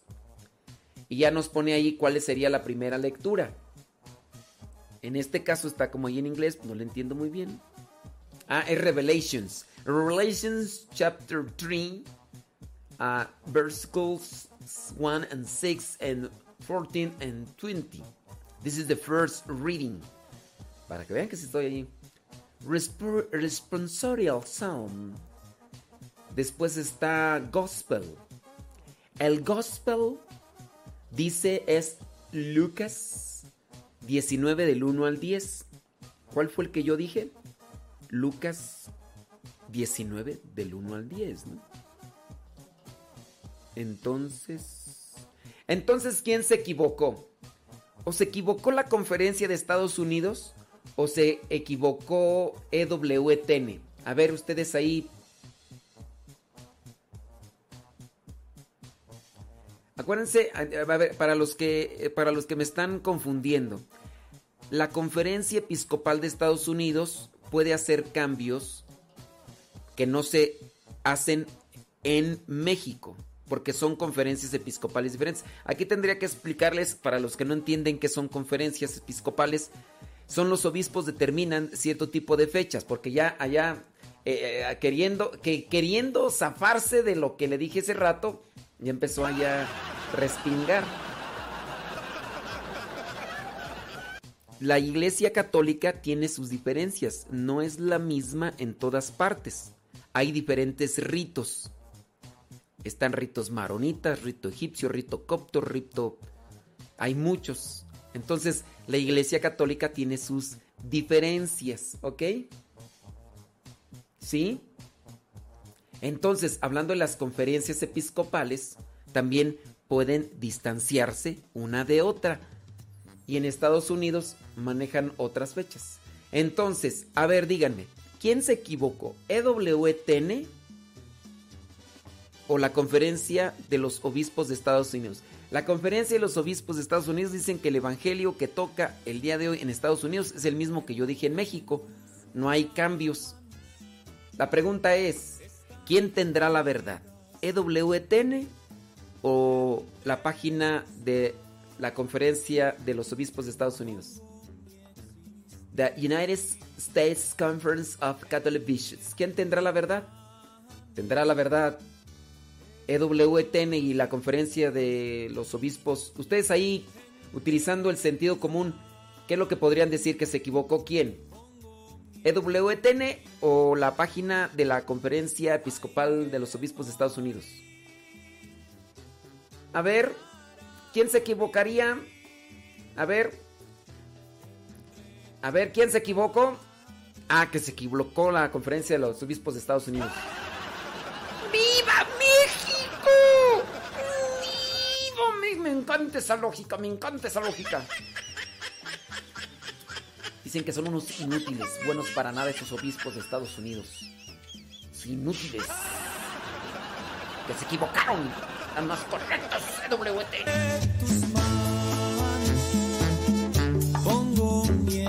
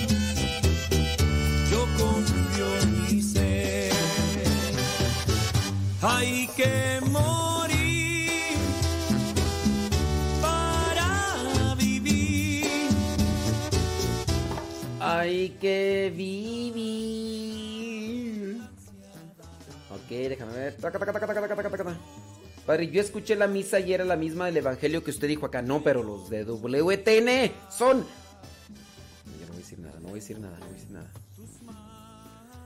Padre, y cuando hablan de por qué se cambian el nombre los religiosos, le, faltó decir que también el Papa se cambia el nombre.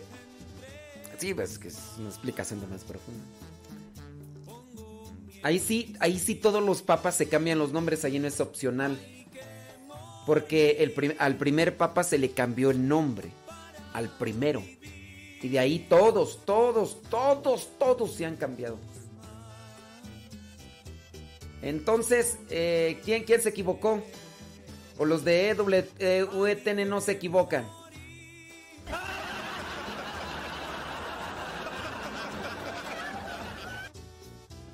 Dice Gabriela, dice, padre, yo ya escuché el Evangelio tres veces y es el mismo de Estados Unidos, al- igual al que usted dijo. No, pero los de EWTN.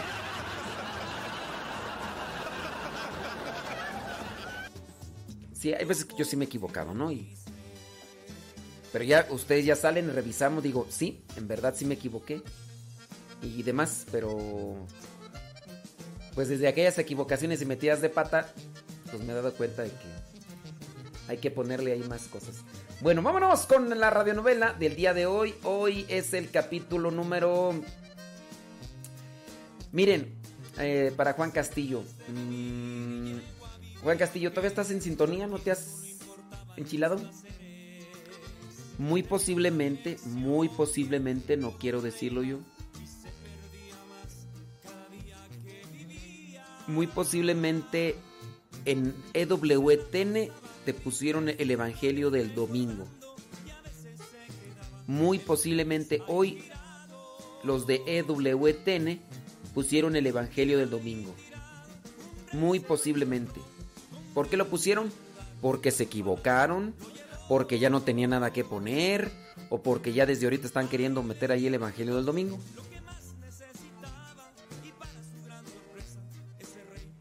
Porque el Evangelio del próximo domingo sí habla de los chivos y de los, los que van a la derecha y los que van a la izquierda.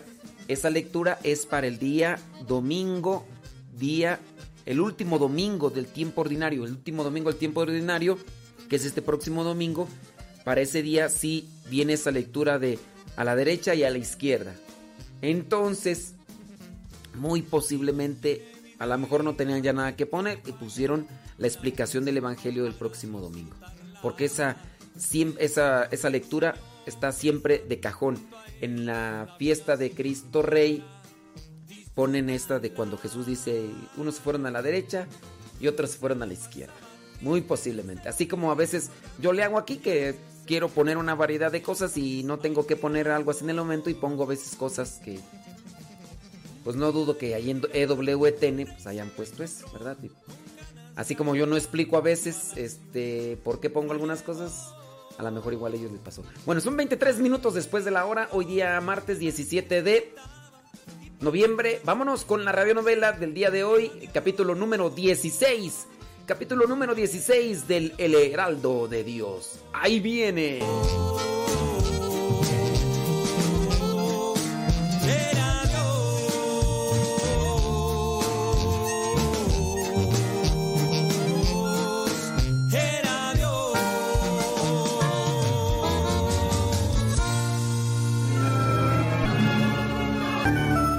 De la realización del primer debate de carácter político-religioso despertó inusitado interés entre los intelectuales, políticos y religiosos de Cuenca.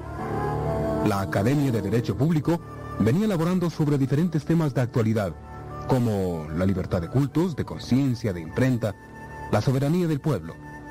Se hacían publicaciones, se dictaban conferencias y sobre todo se realizaban debates de gran impacto entre el público asistente por la gran actualidad de los temas tratados. Aquel día, de julio de 1881, la sala de la academia estaba atestada de personas que ansiosas esperaban el inicio del acto.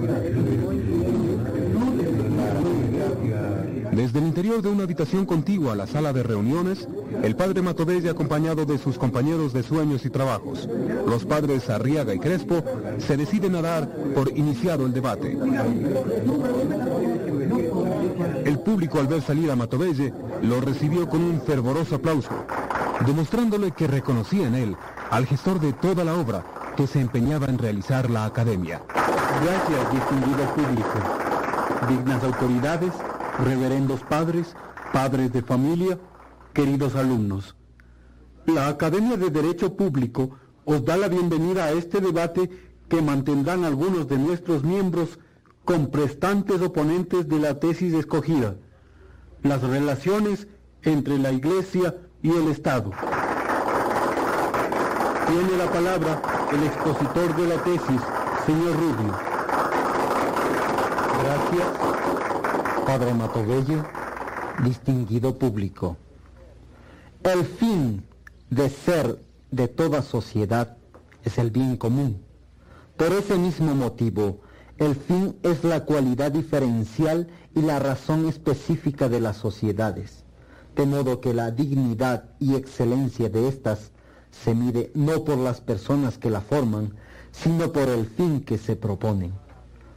Por lo tanto, para averiguar cuál es la base de las relaciones entre la Iglesia y el Estado, basta averiguar cuál es la proporción que guardan entre sí los fines respectivos de las dos sociedades. El fin de la Iglesia es la felicidad eterna y el fin del Estado la felicidad temporal. Luego, el Estado tiene para con la Iglesia las mismas relaciones y proporción que la felicidad de este mundo para con la del cielo. Permítame indicarle, que el Estado no debe profesar culto alguno, ni ocuparse tampoco en cuestión ninguna religiosa. Por eso que debe dejarse a la conciencia privada de cada individuo. Por lo tanto, no ha de constar en las leyes, muy especialmente en las constitucionales, disposición ninguna que se refiera a la religión.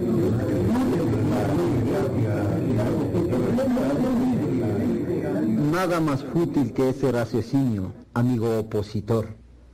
Las naciones como los individuos son formadas, regidas y conservadas por Dios.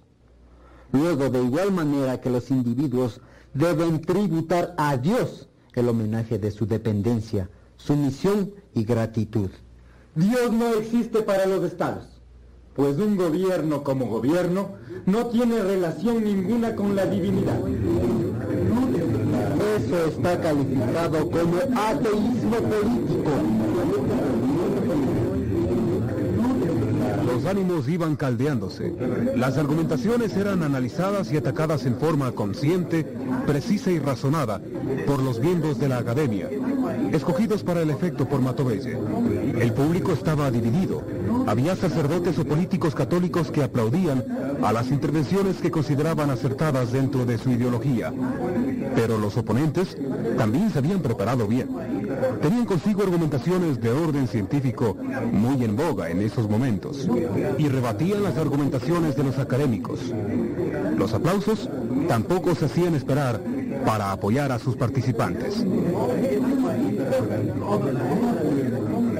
Todos sabemos que Dios es autor tanto del orden moral como del material y manifiesta protección de su soberana diestra, por lo cual, aun suponiendo lo que no es exacto, que el orden y felicidad materiales fueran el único término de las aspiraciones de un Estado, tendría éste que profesar una religión para conseguir aquel. El fin del Estado, señor Rubio, es conseguir el orden y la felicidad de sus miembros. Es falso que el orden material y la felicidad sean el último fin único y exclusivo de las naciones, pues constan estas no de bestias, sino de hombres. Es necesario procurar no solo el bienestar material, sino también y principalmente el moral, del que aquel es una consecuencia. En nuestro país se ha comenzado a respetar la libertad de cultos como una garantía a la personalidad de los seres que en ella habitan. Eso demuestra que el Estado no puede desconocer la existencia de Dios ni la necesidad que tienen las naciones de profesar una religión. Por eso protegen igualmente a todos los cultos, con total indiferencia en cuanto a la verdad o falsedad de los mismos.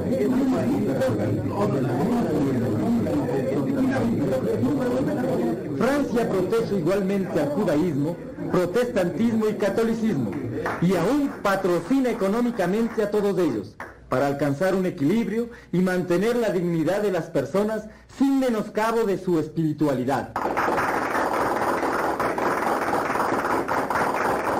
La famosa doctrina de la tolerancia de cultos no es sino una de las aplicaciones del indiferentismo religioso. Si el Estado es una institución del orden puramente natural, nada tiene que ver con la religión, y si la protege, solo es como medio para moralizar a los pueblos. Al asegurar que todos los cultos son iguales, niega el principio de contradicción y admite que son lo mismo, la verdad y el error, y no ve en la religión el cumplimiento de los sagrados deberes que un Estado tiene para con Dios, sino un medio de proporcionarle ventajas materiales. Es indudable que con la tolerancia de cultos se obtiene grandemente el desarrollo y prosperidad de una nación, provocando la inmigración extranjera y favoreciendo el establecimiento de nuevas profesiones e industrias. No, señor, mil veces no. Así como no hay bien mayor para un pueblo que la unidad católica, tampoco hay mal superior al de las diseminaciones religiosas. Tampoco es exacto que la libertad de cultos estimule la inmigración extranjera. Los países que esta busca de preferencia no son precisamente aquellos donde reina la tolerancia, sino donde imperan el orden, la justicia, la paz.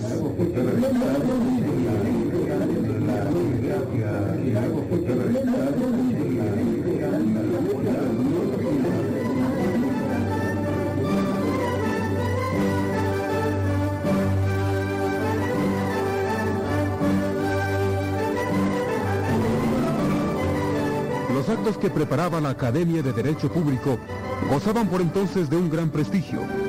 Allá se iba a discutir temas de profundidad filosófica, de conocimientos científicos, de análisis teológico. Los invitados eran siempre personalidades que iban a presenciar el singular enfrentamiento de posiciones contradictorias, en busca de la luz y la verdad.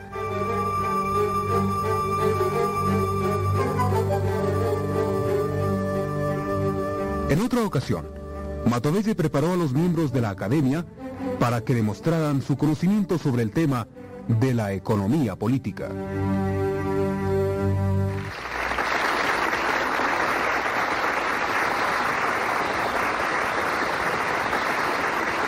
Bienvenidos a otro de nuestros debates, los que con la bendición del Señor han ido adquiriendo prestigio, solvencia intelectual y sobre todo van dejando en las mentes de los jóvenes ideas renovadas, derroteros de luz, despojos de doctrinas erradas que aquí nuestros académicos han demostrado la falsía en que estaban basadas.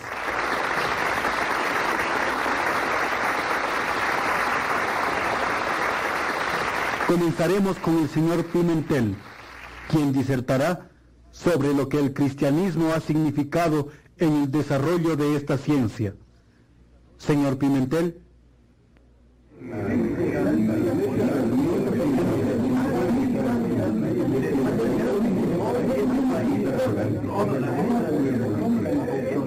Comenzaré diciendo que es el cristianismo el que sienta los conocimientos sólidos sobre economía política, al enseñar las fundamentales verdades de la personalidad del hombre, al predicar que todos los hombres son iguales por naturaleza y que su libertad es inalienable.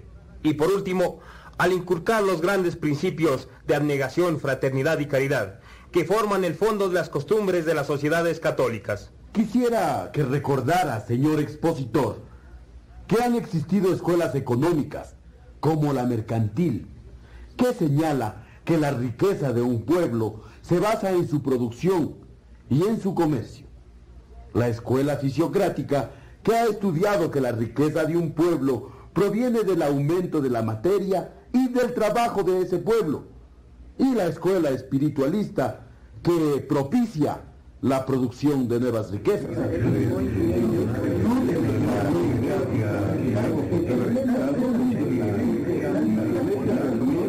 Precisamente iba a hablar de la escuela espiritualista, que no desconoce en verdad como las otras las grandes verdades del orden espiritual. Así confiesa la importancia de la religión y la necesidad de la virtud, como la templanza y la castidad. Pero entiéndase bien que para esta escuela ni la religión, la castidad, la virtud valen sino como medios de producir riqueza.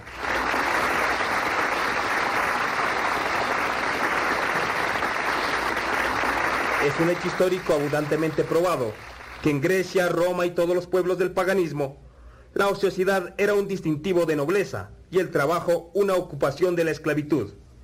El cristianismo es el primero y el único que ha reivindicado para el hombre la gran propiedad del trabajo, pues antes del cristianismo el trabajo era una ocupación de esclavos y ese trabajo no pertenecía al esclavo, sino a sus dueños. Debería el señor expósito recordar que fue precisamente un sacerdote católico, un apóstol de la libertad de los indios en América, quien estimuló la venida de esclavos a estas tierras. Fray Bartolomé de las Casas. Y que en estas tierras fueron sometidos a la más brutal de las condiciones humanas. Por salvar al indio, Fray Bartolomé esclavizó a centenares de negros que dejaron su sangre y su vida en las minas, obrajes y caminos de esta América.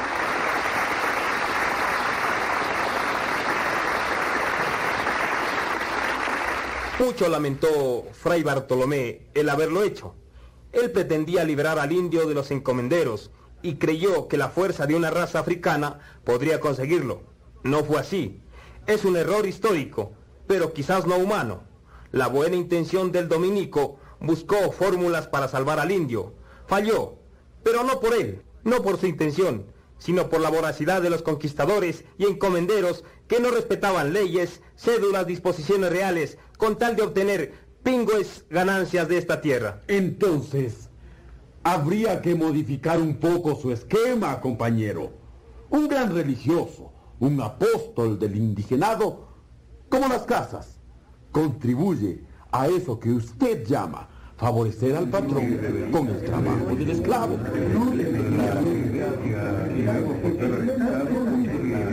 Sí, las casas cometió ese pecado del que le acusa la historia. En cambio, no es menos cierto que las órdenes religiosas han contribuido a la libertad y ennoblecimiento del trabajo. Los monjes que se entregaban a la práctica de la virtud más austera eran también los que trabajaban con más energía. En la época colonial, fueron las órdenes religiosas que mayor acumulación de tierras tuvieron.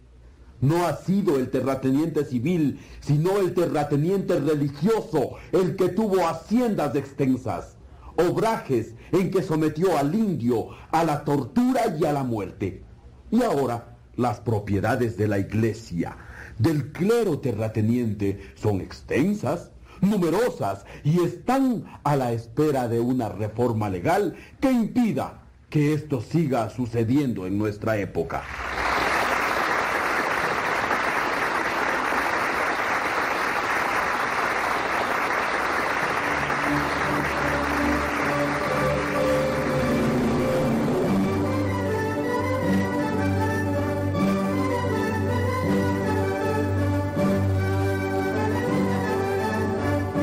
Era apasionante la forma como se llevaban a cabo las discusiones en la academia.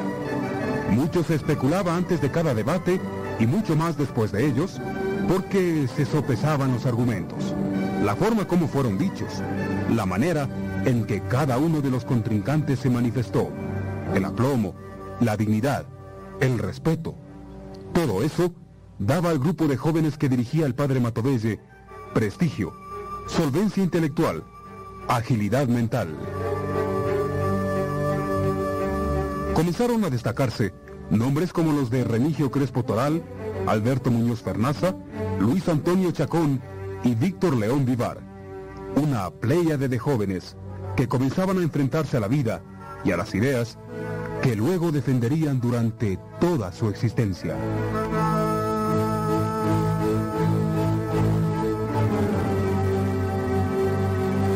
Otro de los temas que despertó inmenso interés por la actualidad con que se planteaba entre la juventud de la Academia de Derecho Público fue el relativo a la libertad de prensa.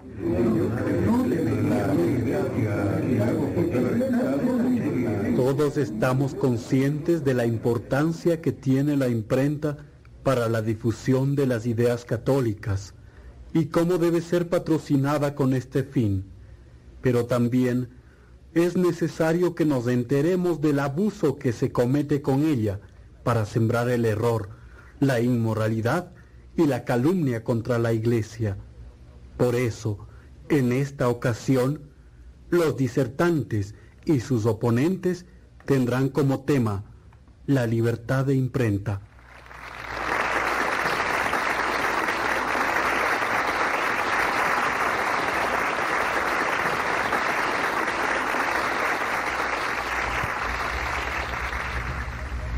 La imprenta, se ha dicho, es la antorcha de la civilización, el motor del progreso.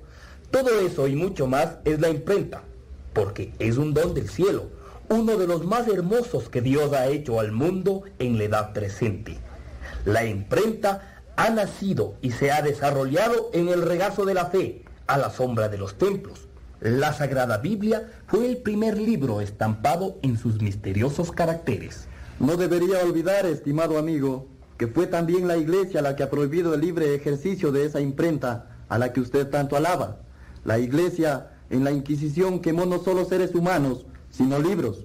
Persiguió a los editores y a los escritores que publicaban libros a través de esa imprenta a la que usted ahora le encuentra tantos méritos. Cada época tiene su razón y circunstancia, señor mío. Es el vicio que entra y todo lo corrompe. Por eso, la benéfica antorcha de la imprenta en manos del crimen, se ha convertido en tea incendiaria que todo lo devasta, que todo lo destruye. La prensa tea, inmoral y corrompida, es una de las causas principales de todos los trastornos y ruinas de que se lamenta la sociedad moderna. Tiene su razón y circunstancia, como usted acaba de decir, la nuestra es esa. Es necesario aceptar a la civilización moderna con todas sus consecuencias, buenas o malas. Pero es la mala prensa, esa tea encendida en manos del socialismo y del nihilismo que amenaza reducir a cenizas gran parte de Europa y aún de América. Por eso la Iglesia ha declarado que no es posible reconciliarse con esa falsa civilización moderna, es decir, con el abuso que ha mancillado los más preclaros dones de esta civilización.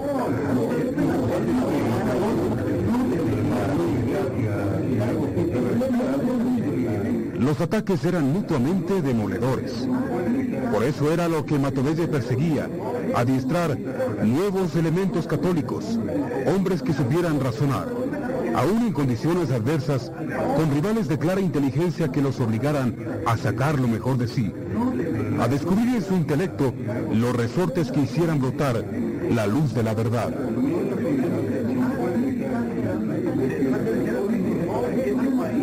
Se puede, por tanto, admitir que sea un bien, ni menos un derecho, la ilimitada libertad de prensa.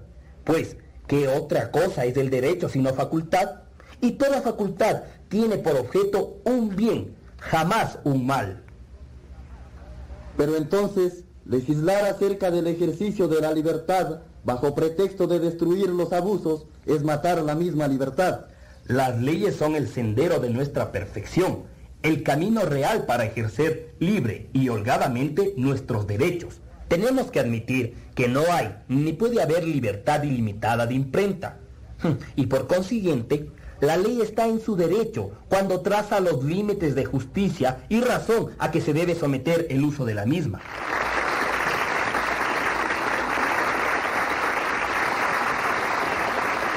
Las discusiones eran a veces tan apasionadas que el tiempo pasaba sin que a nadie importara. Nadie quería moverse de su puesto y lamentaba que las argumentaciones a veces a favor o en contra fueran tan contundentes que destruían la antepuesta. El tema de la libertad de prensa magnetizaba a todos. Unos a favor y otros adversamente en contra siempre estaban dispuestos a discutir. Por eso, el que fuera discutido en la academia atrajo simpatizantes y adversarios.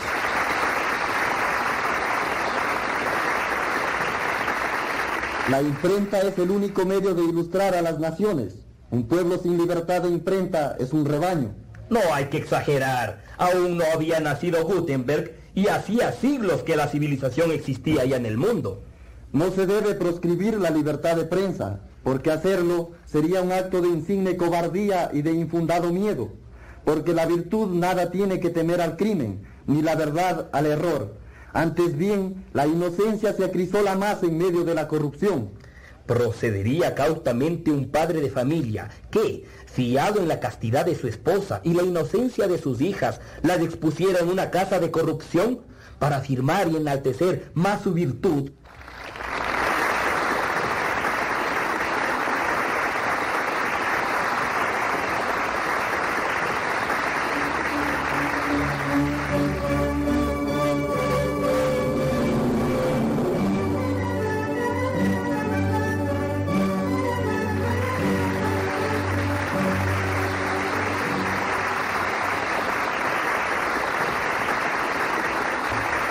la responsabilidad y la libertad y demos luego a cada uno el derecho de hacer todo según su capricho.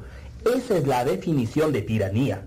La única diferencia que media entre la tiranía y la libertad es que la tiranía no es responsable y la libertad trae consigo la responsabilidad.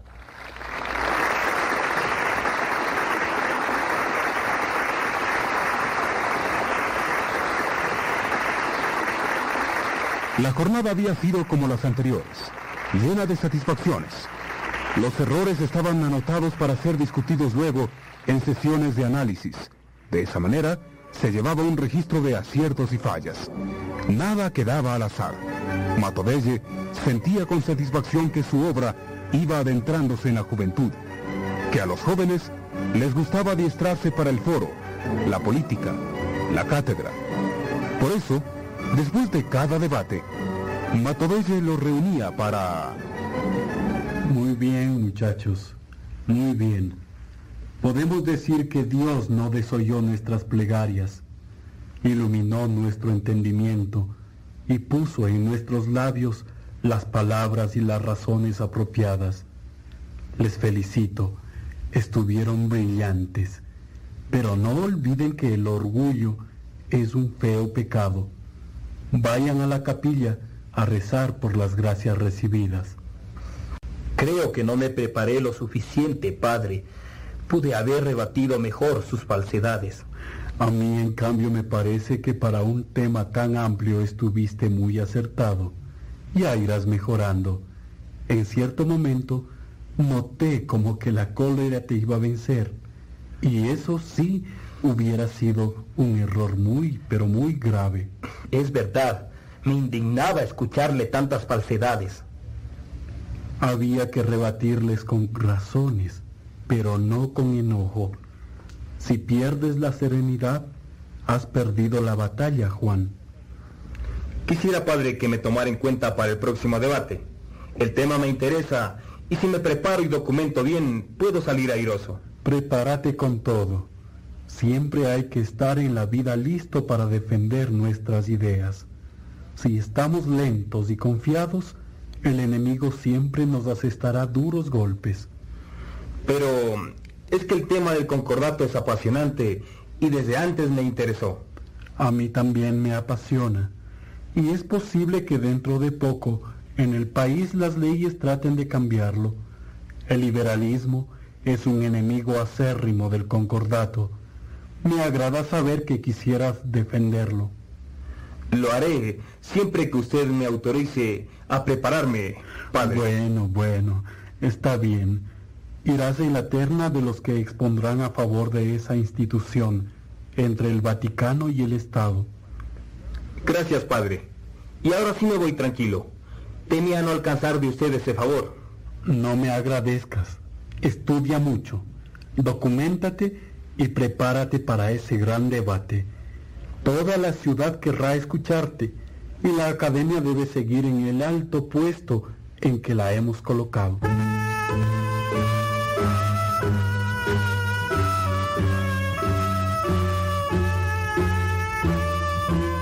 Ya una vez solo, ingresó a su habitación.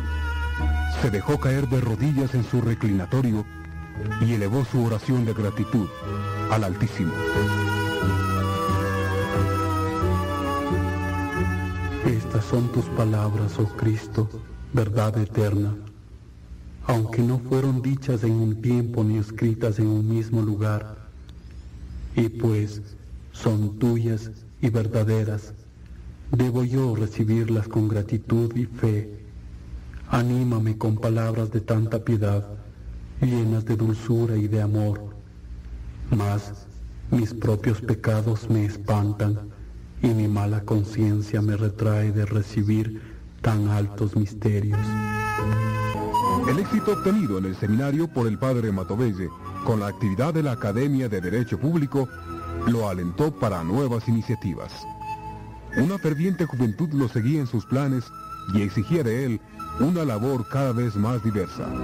Sus compañeros, Arriaga y Crespo, eran baluartes de trabajo que apoyaban en todo al inquieto sacerdote.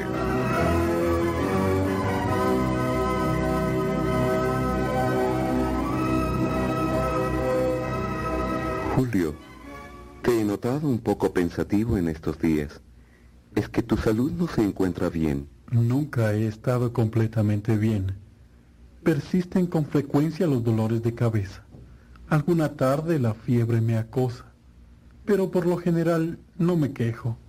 La Virgen Santísima me protege. ¿O es que ahora estás pensando en algo nuevo y no nos lo quieres confiar? Creo que más bien es eso, amigos. Anda, vamos. Dinos, ¿qué es lo que ahora te inquieta? Es una idea que me anda rondando en la cabeza, pero que todavía no tiene forma definida. A lo mejor con la ayuda de ustedes consigo darle forma. ¿Alguna nueva sociedad de jóvenes? ¿Una congregación especial para adorar al corazón de Jesús?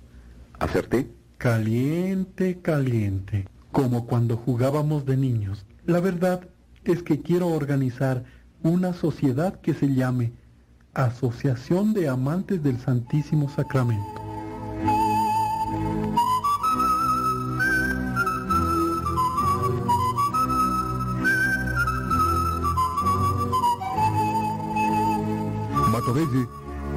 Necesidad infinita de compañía, de sentirse rodeado, acompañado de personas, de jóvenes que trabajaran junto a él en todo momento. Cuando estaba solo, no permanecía así por mucho tiempo. Buscaba, en cambio, la compañía de Jesús sacramentado para en la oración comunicarse, ligarse a la divinidad.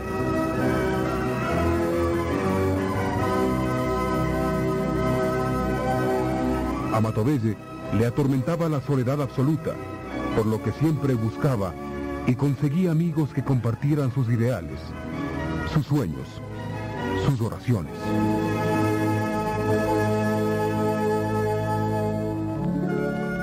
Tu necesidad de compañía es siempre urgente, Julio. Ahora comprendo por qué te aterra la vida de un sacerdote secular. Crees que estarás siempre solo en su parroquia. En cambio tú necesitas de gente que siempre esté junto a ti, escuchándote, trabajando. Sí, es verdad eso que dices, Cornelio. Pienso que un cura suelto no tiene compañeros cercanos que le ayuden a luchar contra las tentaciones del mundo.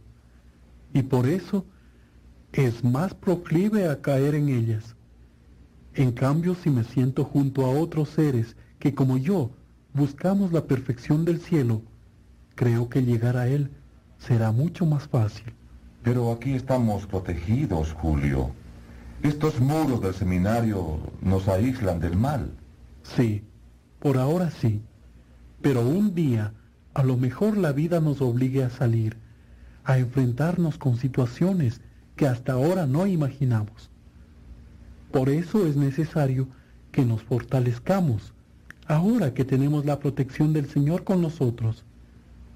Es como si quisiera formar un convento dentro del seminario, hermanos, con la ayuda de ustedes. Bien, vamos a poner manos a la obra entonces. Nos dijiste que la asociación se llamaría... De amantes del Santísimo Sacramento. Pertenecerán a ella sacerdotes, superiores o profesores del seminario y alumnos seminaristas. ¿Qué objetivos tendrán? Conmemorar la institución del Augusto Sacramento, especialmente el jueves primero de cada mes, ante la Divina Majestad expuesta en la capilla.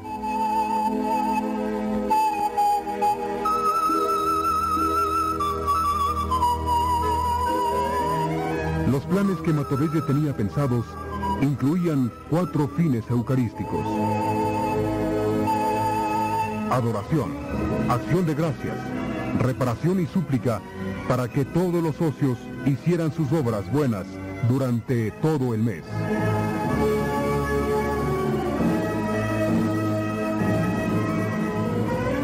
Estoy seguro que esta agrupación fomentará el amor y la devoción al Santísimo Sacramento.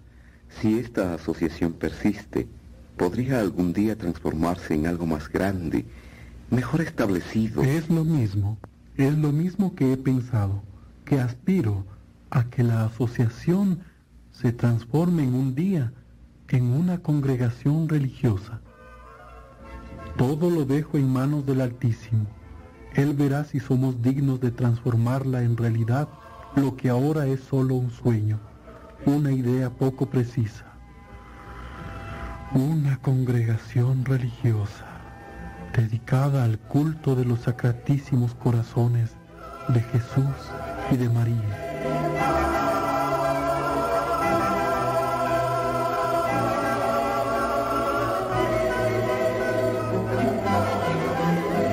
La idea prendió como fuego en un pajar seco. Pronto, todos en el seminario no hablaban de otra cosa. Muchos querían ingresar a la asociación. Solicitaban hacerlo. Se enteraban de los propósitos de la misma. Hacían votos por ser los primeros y los mejores.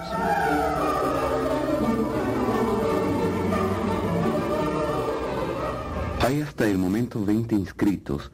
Y eso que solo llevamos dos días de trabajo. Todos están emocionados al saber que además de la adoración del Santísimo, deberán rendir diario culto a la Virgen María, a San Juan Evangelista, a San José, a su ángel custodio y a las nueve jerarquías angélicas. Y hasta han comenzado a aprender la poesía que cantarán luego en la capilla. La hizo Julio y casi todos la saben ya. Déjame verla. Ven, hostia divina, ven, hostia de amor, ven, haz en mi pecho perpetua mansión, ligue de los valles, bella flor del campo, que al nítido lámpado del naciente sol se alzan en el ara, peregrina y sola, y abres la corola de nibio fulgor. ¿Qué te parece? Magnífica. Como todo lo que escribe Julio. ¿Sabes, Cornelio? Me ha quedado en la cabeza aquello que dijo Matovelle sobre que un día esto podría transformarse en una congregación mejor establecida y perdurable. Sí, a mí también me impresionó la forma en que lo dijo. Parecía que su mente horadaba el futuro, como si en medio de una ensoñación vislumbrara algo que estaba más allá, más allá del tiempo, pero que tenía la certeza de que se realizaría algún día.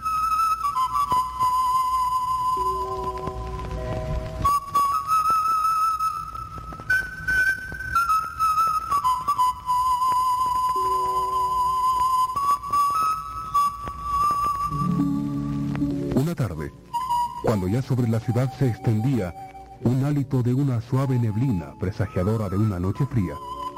Marianita, la buena hermana, fue a visitarlo al seminario. Tuvo que esperar un largo rato en el locutorio hasta que consiguiera salir.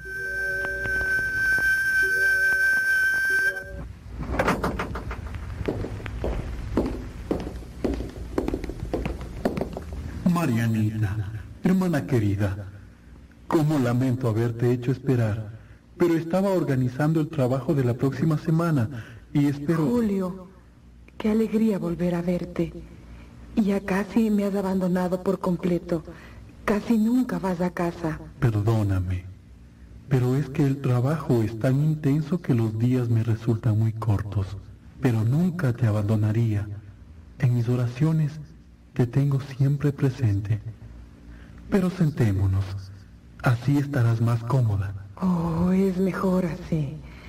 Me siento tan cansada últimamente y hasta me sofoco con mucha frecuencia. Debes cuidarte, hermana. Visitar al médico. Pero eso será después. Ahora he venido por dos motivos.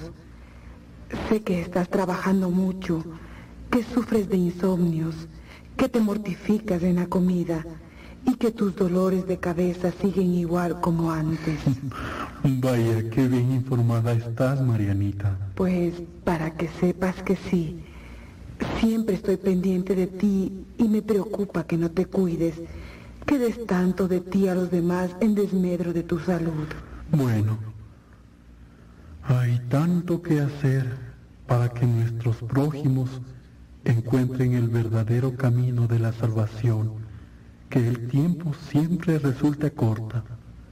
Toda una vida resulta escasa para hacer el bien. Pero tú lo haces, Julio. Lo que quiero decir es que no es conveniente que exageres, que te cuides, que veles por tu salud. Si el Señor te encarga misiones superiores a tus fuerzas, debes medir esas fuerzas para que te alcancen para toda la vida. Siempre tan bondadosa conmigo, hermanita. Bien, te prometo que me cuidaré y recordaré tus recomendaciones. La otra cosa que venía a consultarte, a proponerte, es que si ya eres sacerdote, si no ingresaste a ninguna orden regular, bien puedes venir a vivir en casa conmigo, como lo hacen tantos sacerdotes. La propuesta de Marianita Matovelle está cargada de ternura, de amor fraternal, de necesidad de cuidar del hermano a quien siempre ha querido tanto. Julio la escucha con devoción, porque sabe toda la buena voluntad que encierran sus palabras, pero como no quiere herirla con una negativa rotunda, medita en la forma como debe informarle la imposibilidad de acceder a su pedido. No me siento bien, como te decía. Me canso y siento un ahogo cada vez que camino algunas cuadras. Deben ser los años. Estoy tan solo en casa desde que decidiste venir al seminario. Pero entonces se justificaba, según tú, el abandonar la casa. Pero no ingresaste a ningún convento. Deberías volver a vivir conmigo. Trabajarías igual. Harías tu vida sacerdotal como lo haces ahora. Pero viviríamos juntos, hermano. ¿Cómo bendigo tus palabras, Marianita? En ellas hay un gran amor y un gran respeto por mí. Pero quisiera pensarlo. No me obligues a responderte ahora mismo. Tengo que meditar el paso que me pides que dé. Esta es mi casa. Lo ha sido por mucho tiempo. Mi trabajo se desarrolla aquí en paz y comunión de intereses con los seminaristas. Por ahora, creo que no sería posible abandonar esto. Y además... Pero si no te pido que abandones tu misión, solo que vengas de nuevo a casa. Así podré cuidarte y me sentiré más tranquila con tu compañía. Estoy enferma y los años no pasan en vano, Julio. No, no pasan en vano. Por eso hay que aprovechar hasta el último minuto, el último segundo para servir a Dios. Y aquí, en esta casa, lo estoy logrando, Marianita. Fuera de aquí, me sentiría como pez fuera del agua. Con todo, te ofrezco pensarlo y consultarlo con mis superiores. ¿De acuerdo? Sí, de acuerdo, Julio. Y reza, reza siempre por mí, que con estos achaques cada vez voy a necesitar más de la ayuda del Señor para seguir viviendo.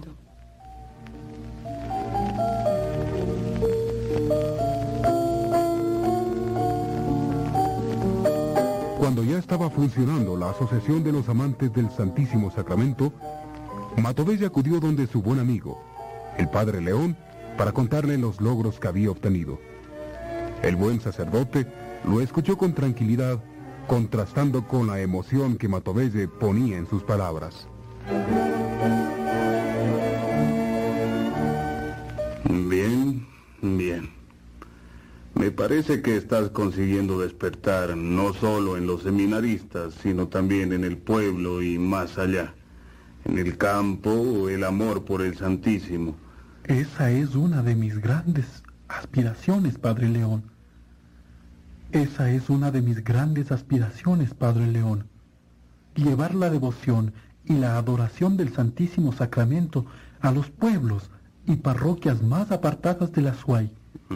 Esa devoción existía antes con mayor fuerza, pero se ha ido perdiendo. Por eso, recaudarla será para mí un triunfo. Eh, sí, pero dime, ¿cómo funciona diariamente la asociación? Siendo el Santísimo Sacramento el centro de todos los misterios del sacerdote, y siendo la oración su principal deber, el amante del Santísimo ha de constituir a este Divino Señor en centro de su vida y hacer de la oración recreo y regalo. Me decías que los domingos se sortea las prácticas del mes. Sí, reverencia. Cada domingo se sortea las buenas obras que debe realizar cada socio. Los jueves hay un socio destinado para que celebre una misa solemne para la prosperidad de la asociación. Eh, fantástico. ¿Y cómo han conseguido difundir la devoción? Cada socio debe inculcar en las almas a quienes aconseje o dirija la devoción a este divino sacramento, en todos y cada uno de sus misterios, en el púlpito, en el confesionario, en sus escritos y hasta en las conversaciones. Hmm, Te felicito, Julio. Estás consiguiendo algo que muchos de nosotros, los curas viejos, quisimos hacer algún día. Pero se nos fue la vida en otros menesteres sin alcanzarlo. Nos faltó tu impulso, estar signados por el dedo de Dios para las grandes obras como lo estás tú. Usted ha hecho una gran obra dentro de la iglesia, reverencia. Yo recién comienzo y a veces tengo miedo de que estas ilusiones se derrumben algún día. La fe que la sustenta no lo permitiría. Es una gran obra la tuya, basada en un ideal irrebatible y organizada con miras al futuro a perpetuarse lógicamente. No sé hasta cuándo podrá durar, pero mientras yo pueda sostenerla, lo haré en beneficio de mi Señor Jesús. La Santa Iglesia lo necesita, hoy más que nunca, y principalmente de obras como las que tú estás haciendo, Julio. Los tiempos son cambiantes y la política es cada vez más difícil de predecir. El general Ventimilla, no conforme con ser presidente, ha llegado a Guayaquil y se ha proclamado dictador.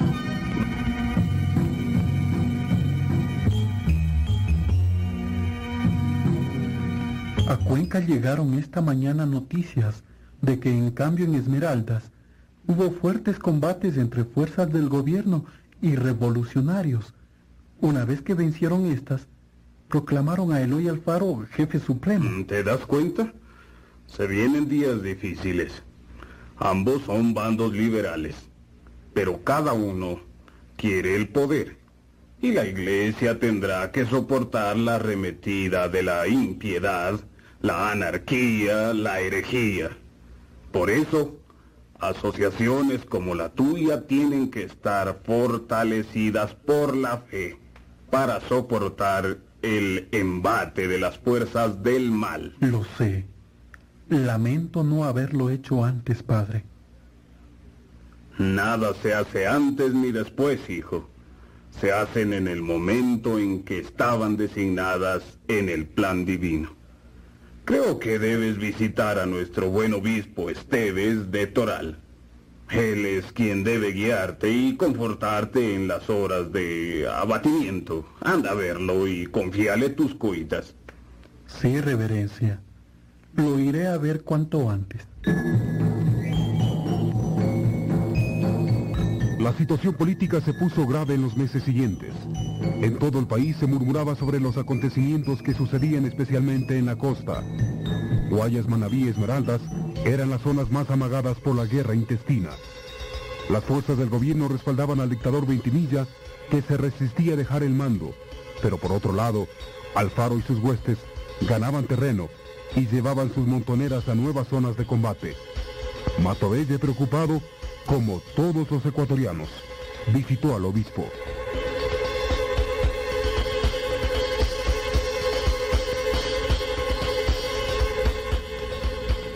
Pues sí, hijo.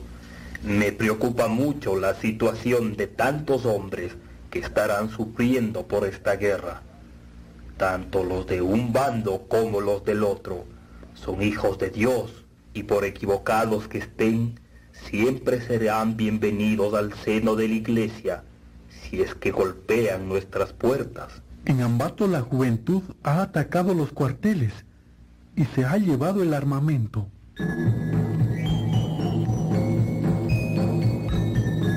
Todo el país ardía en la guerrilla alfarista.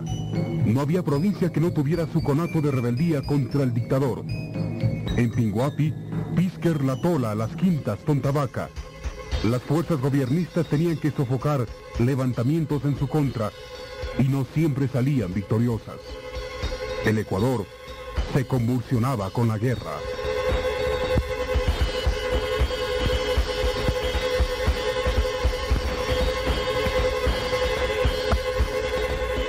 Solo nos queda esperar y rezar, hijo. Rezar porque todo termine pronto, porque la sangre de hermanos no se derrame más.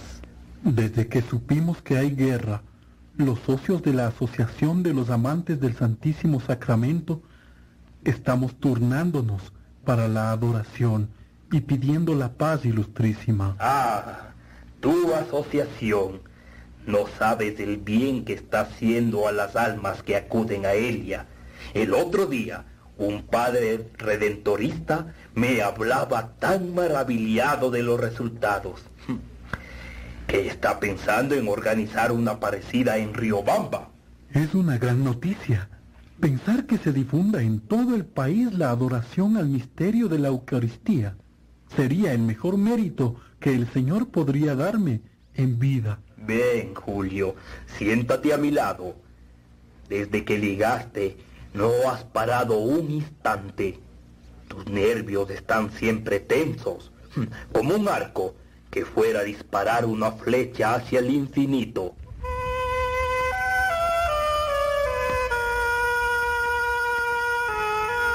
Matovelle obedece, pero aunque se sienta cerca del prelado, su cuerpo vibra de emoción. Hay una carga eléctrica interior que lo impele a la acción. En él se ha hecho carne aquello de que la oración no es tan válida si no está acompañada del trabajo. El obispo lo sabe bien, por eso va a confiarle algo muy serio y novedoso que ha estado consumiendo sus pensamientos en los últimos meses.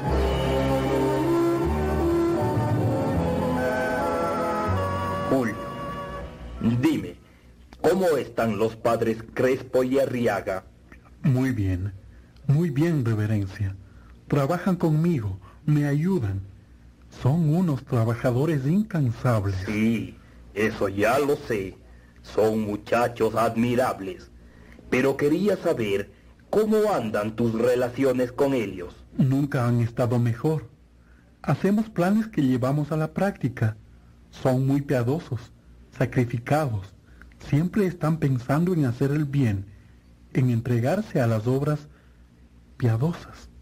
Bien, bien. Eso contribuye poderosamente a lo que te voy a proponer.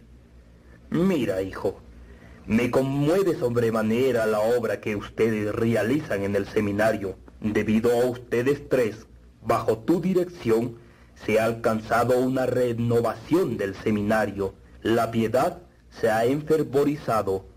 Los jóvenes estudiantes tienen una visión clara de lo que la iglesia espera de ellos, de lo que Cristo exige de sus vidas y de su ministerio. Gracias, ilustrísima. Quisiéramos hacer más, mucho más, pero ni las fuerzas ni el tiempo nos alcanzan. Lo sé. Estamos los humanos limitados por el tiempo y el espacio. Solo la oración nos lleva más allá de nuestras posibilidades, porque nos acerca a lo infinito, a la eternidad que es Dios. He estado pensando que mientras el Señor nos da fuerzas, no debemos dejar ninguna iniciativa piadosa sin realizar. ¿A qué se refiere reverencia? He venido observando la amistad, el compañerismo en Cristo, la unión que los amalgama a ustedes tres, Matovelli, Crespo y Arriaga. Me he dicho, están hechos para iniciar grandes obras bajo la voluntad de Dios. Grandes obras, los tres. Sí. Matovelli como organizador, director espiritual, y Crespo y Arriaga como sus más cercanos colaboradores. Parece que distingo en esto la mano omnipotente del Creador, pero deberían ustedes unirse en una congregación religiosa nueva, diferente, que los ayudara a encontrar la santificación y a la vez que sirviera para salvar las almas de tantos necesitados de la gracia divina.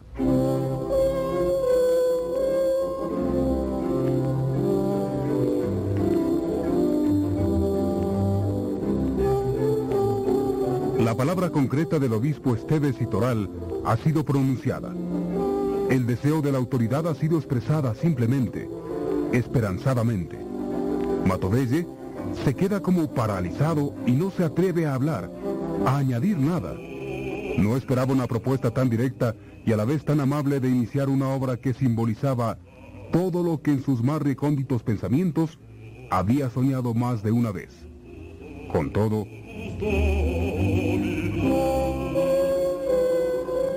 ¿Me está usted proponiendo que sea el fundador de una nueva orden religiosa, ilustrísima? Eso mismo, Julio. Sé que es demasiado pronto para que me des una respuesta, pero dejo en ti esa inquietud. Y un día, no muy lejano por cierto, te pediré la contestación. Una orden para rendir tributo de amor a los sacratísimos corazones de Jesús y María. Una nueva orden que se preocupe de enaltecer el milagro del Santísimo Sacramento. Oh reverencia, no sabe lo feliz que sería si pudiera conseguirlo. Podrás si te lo propones. Sí, Julio, conozco tu tenacidad, la fuerza que pones en todo lo que haces, la fe que tienes en la oración. Pero, ¿dónde iríamos mis compañeros y yo a servir si salimos del seminario? Lo he pensado también. Pongo a disposición de ustedes la casa que estamos edificando en el antiguo local de San Francisco. Creo que allí se podría iniciar la obra. Sí, padre. Allí se podría iniciar. Voy a rezar mucho para que Dios me ilumine, para que el Señor me ayude a iniciar con éxito esta nueva obra. Bueno, y ahora me voy. Perdóneme usted, pero me siento muy inquieto y quiero comunicarle su propuesta, tanto al padre Crespo como al padre Arriaga. Pareces un muchacho a quien le han ofrecido un nuevo juguete. Oh, sí, ilustrísima. Usted me ha ofrecido un pasaje para viajar al paraíso y me siento feliz, inmensamente feliz. Hemos presentado El Heraldo de Dios.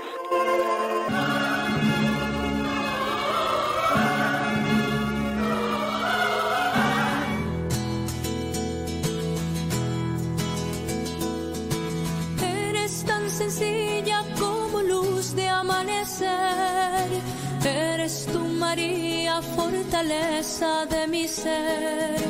Tú eres flor, eres del Señor. Te dejas acariciar por su amor. Ay, Dios mío, ya ven, ya. Bueno, ya se terminó la radionovela. Gracias. Nos desconectamos del Facebook y YouTube y en unos cuantos minutos más segui- seguimos con el programa Lo que Dios ha unido con Patti y Paco. Así que sigan ahí conectados con Radio Sepa. Hoy día martes 17 de noviembre.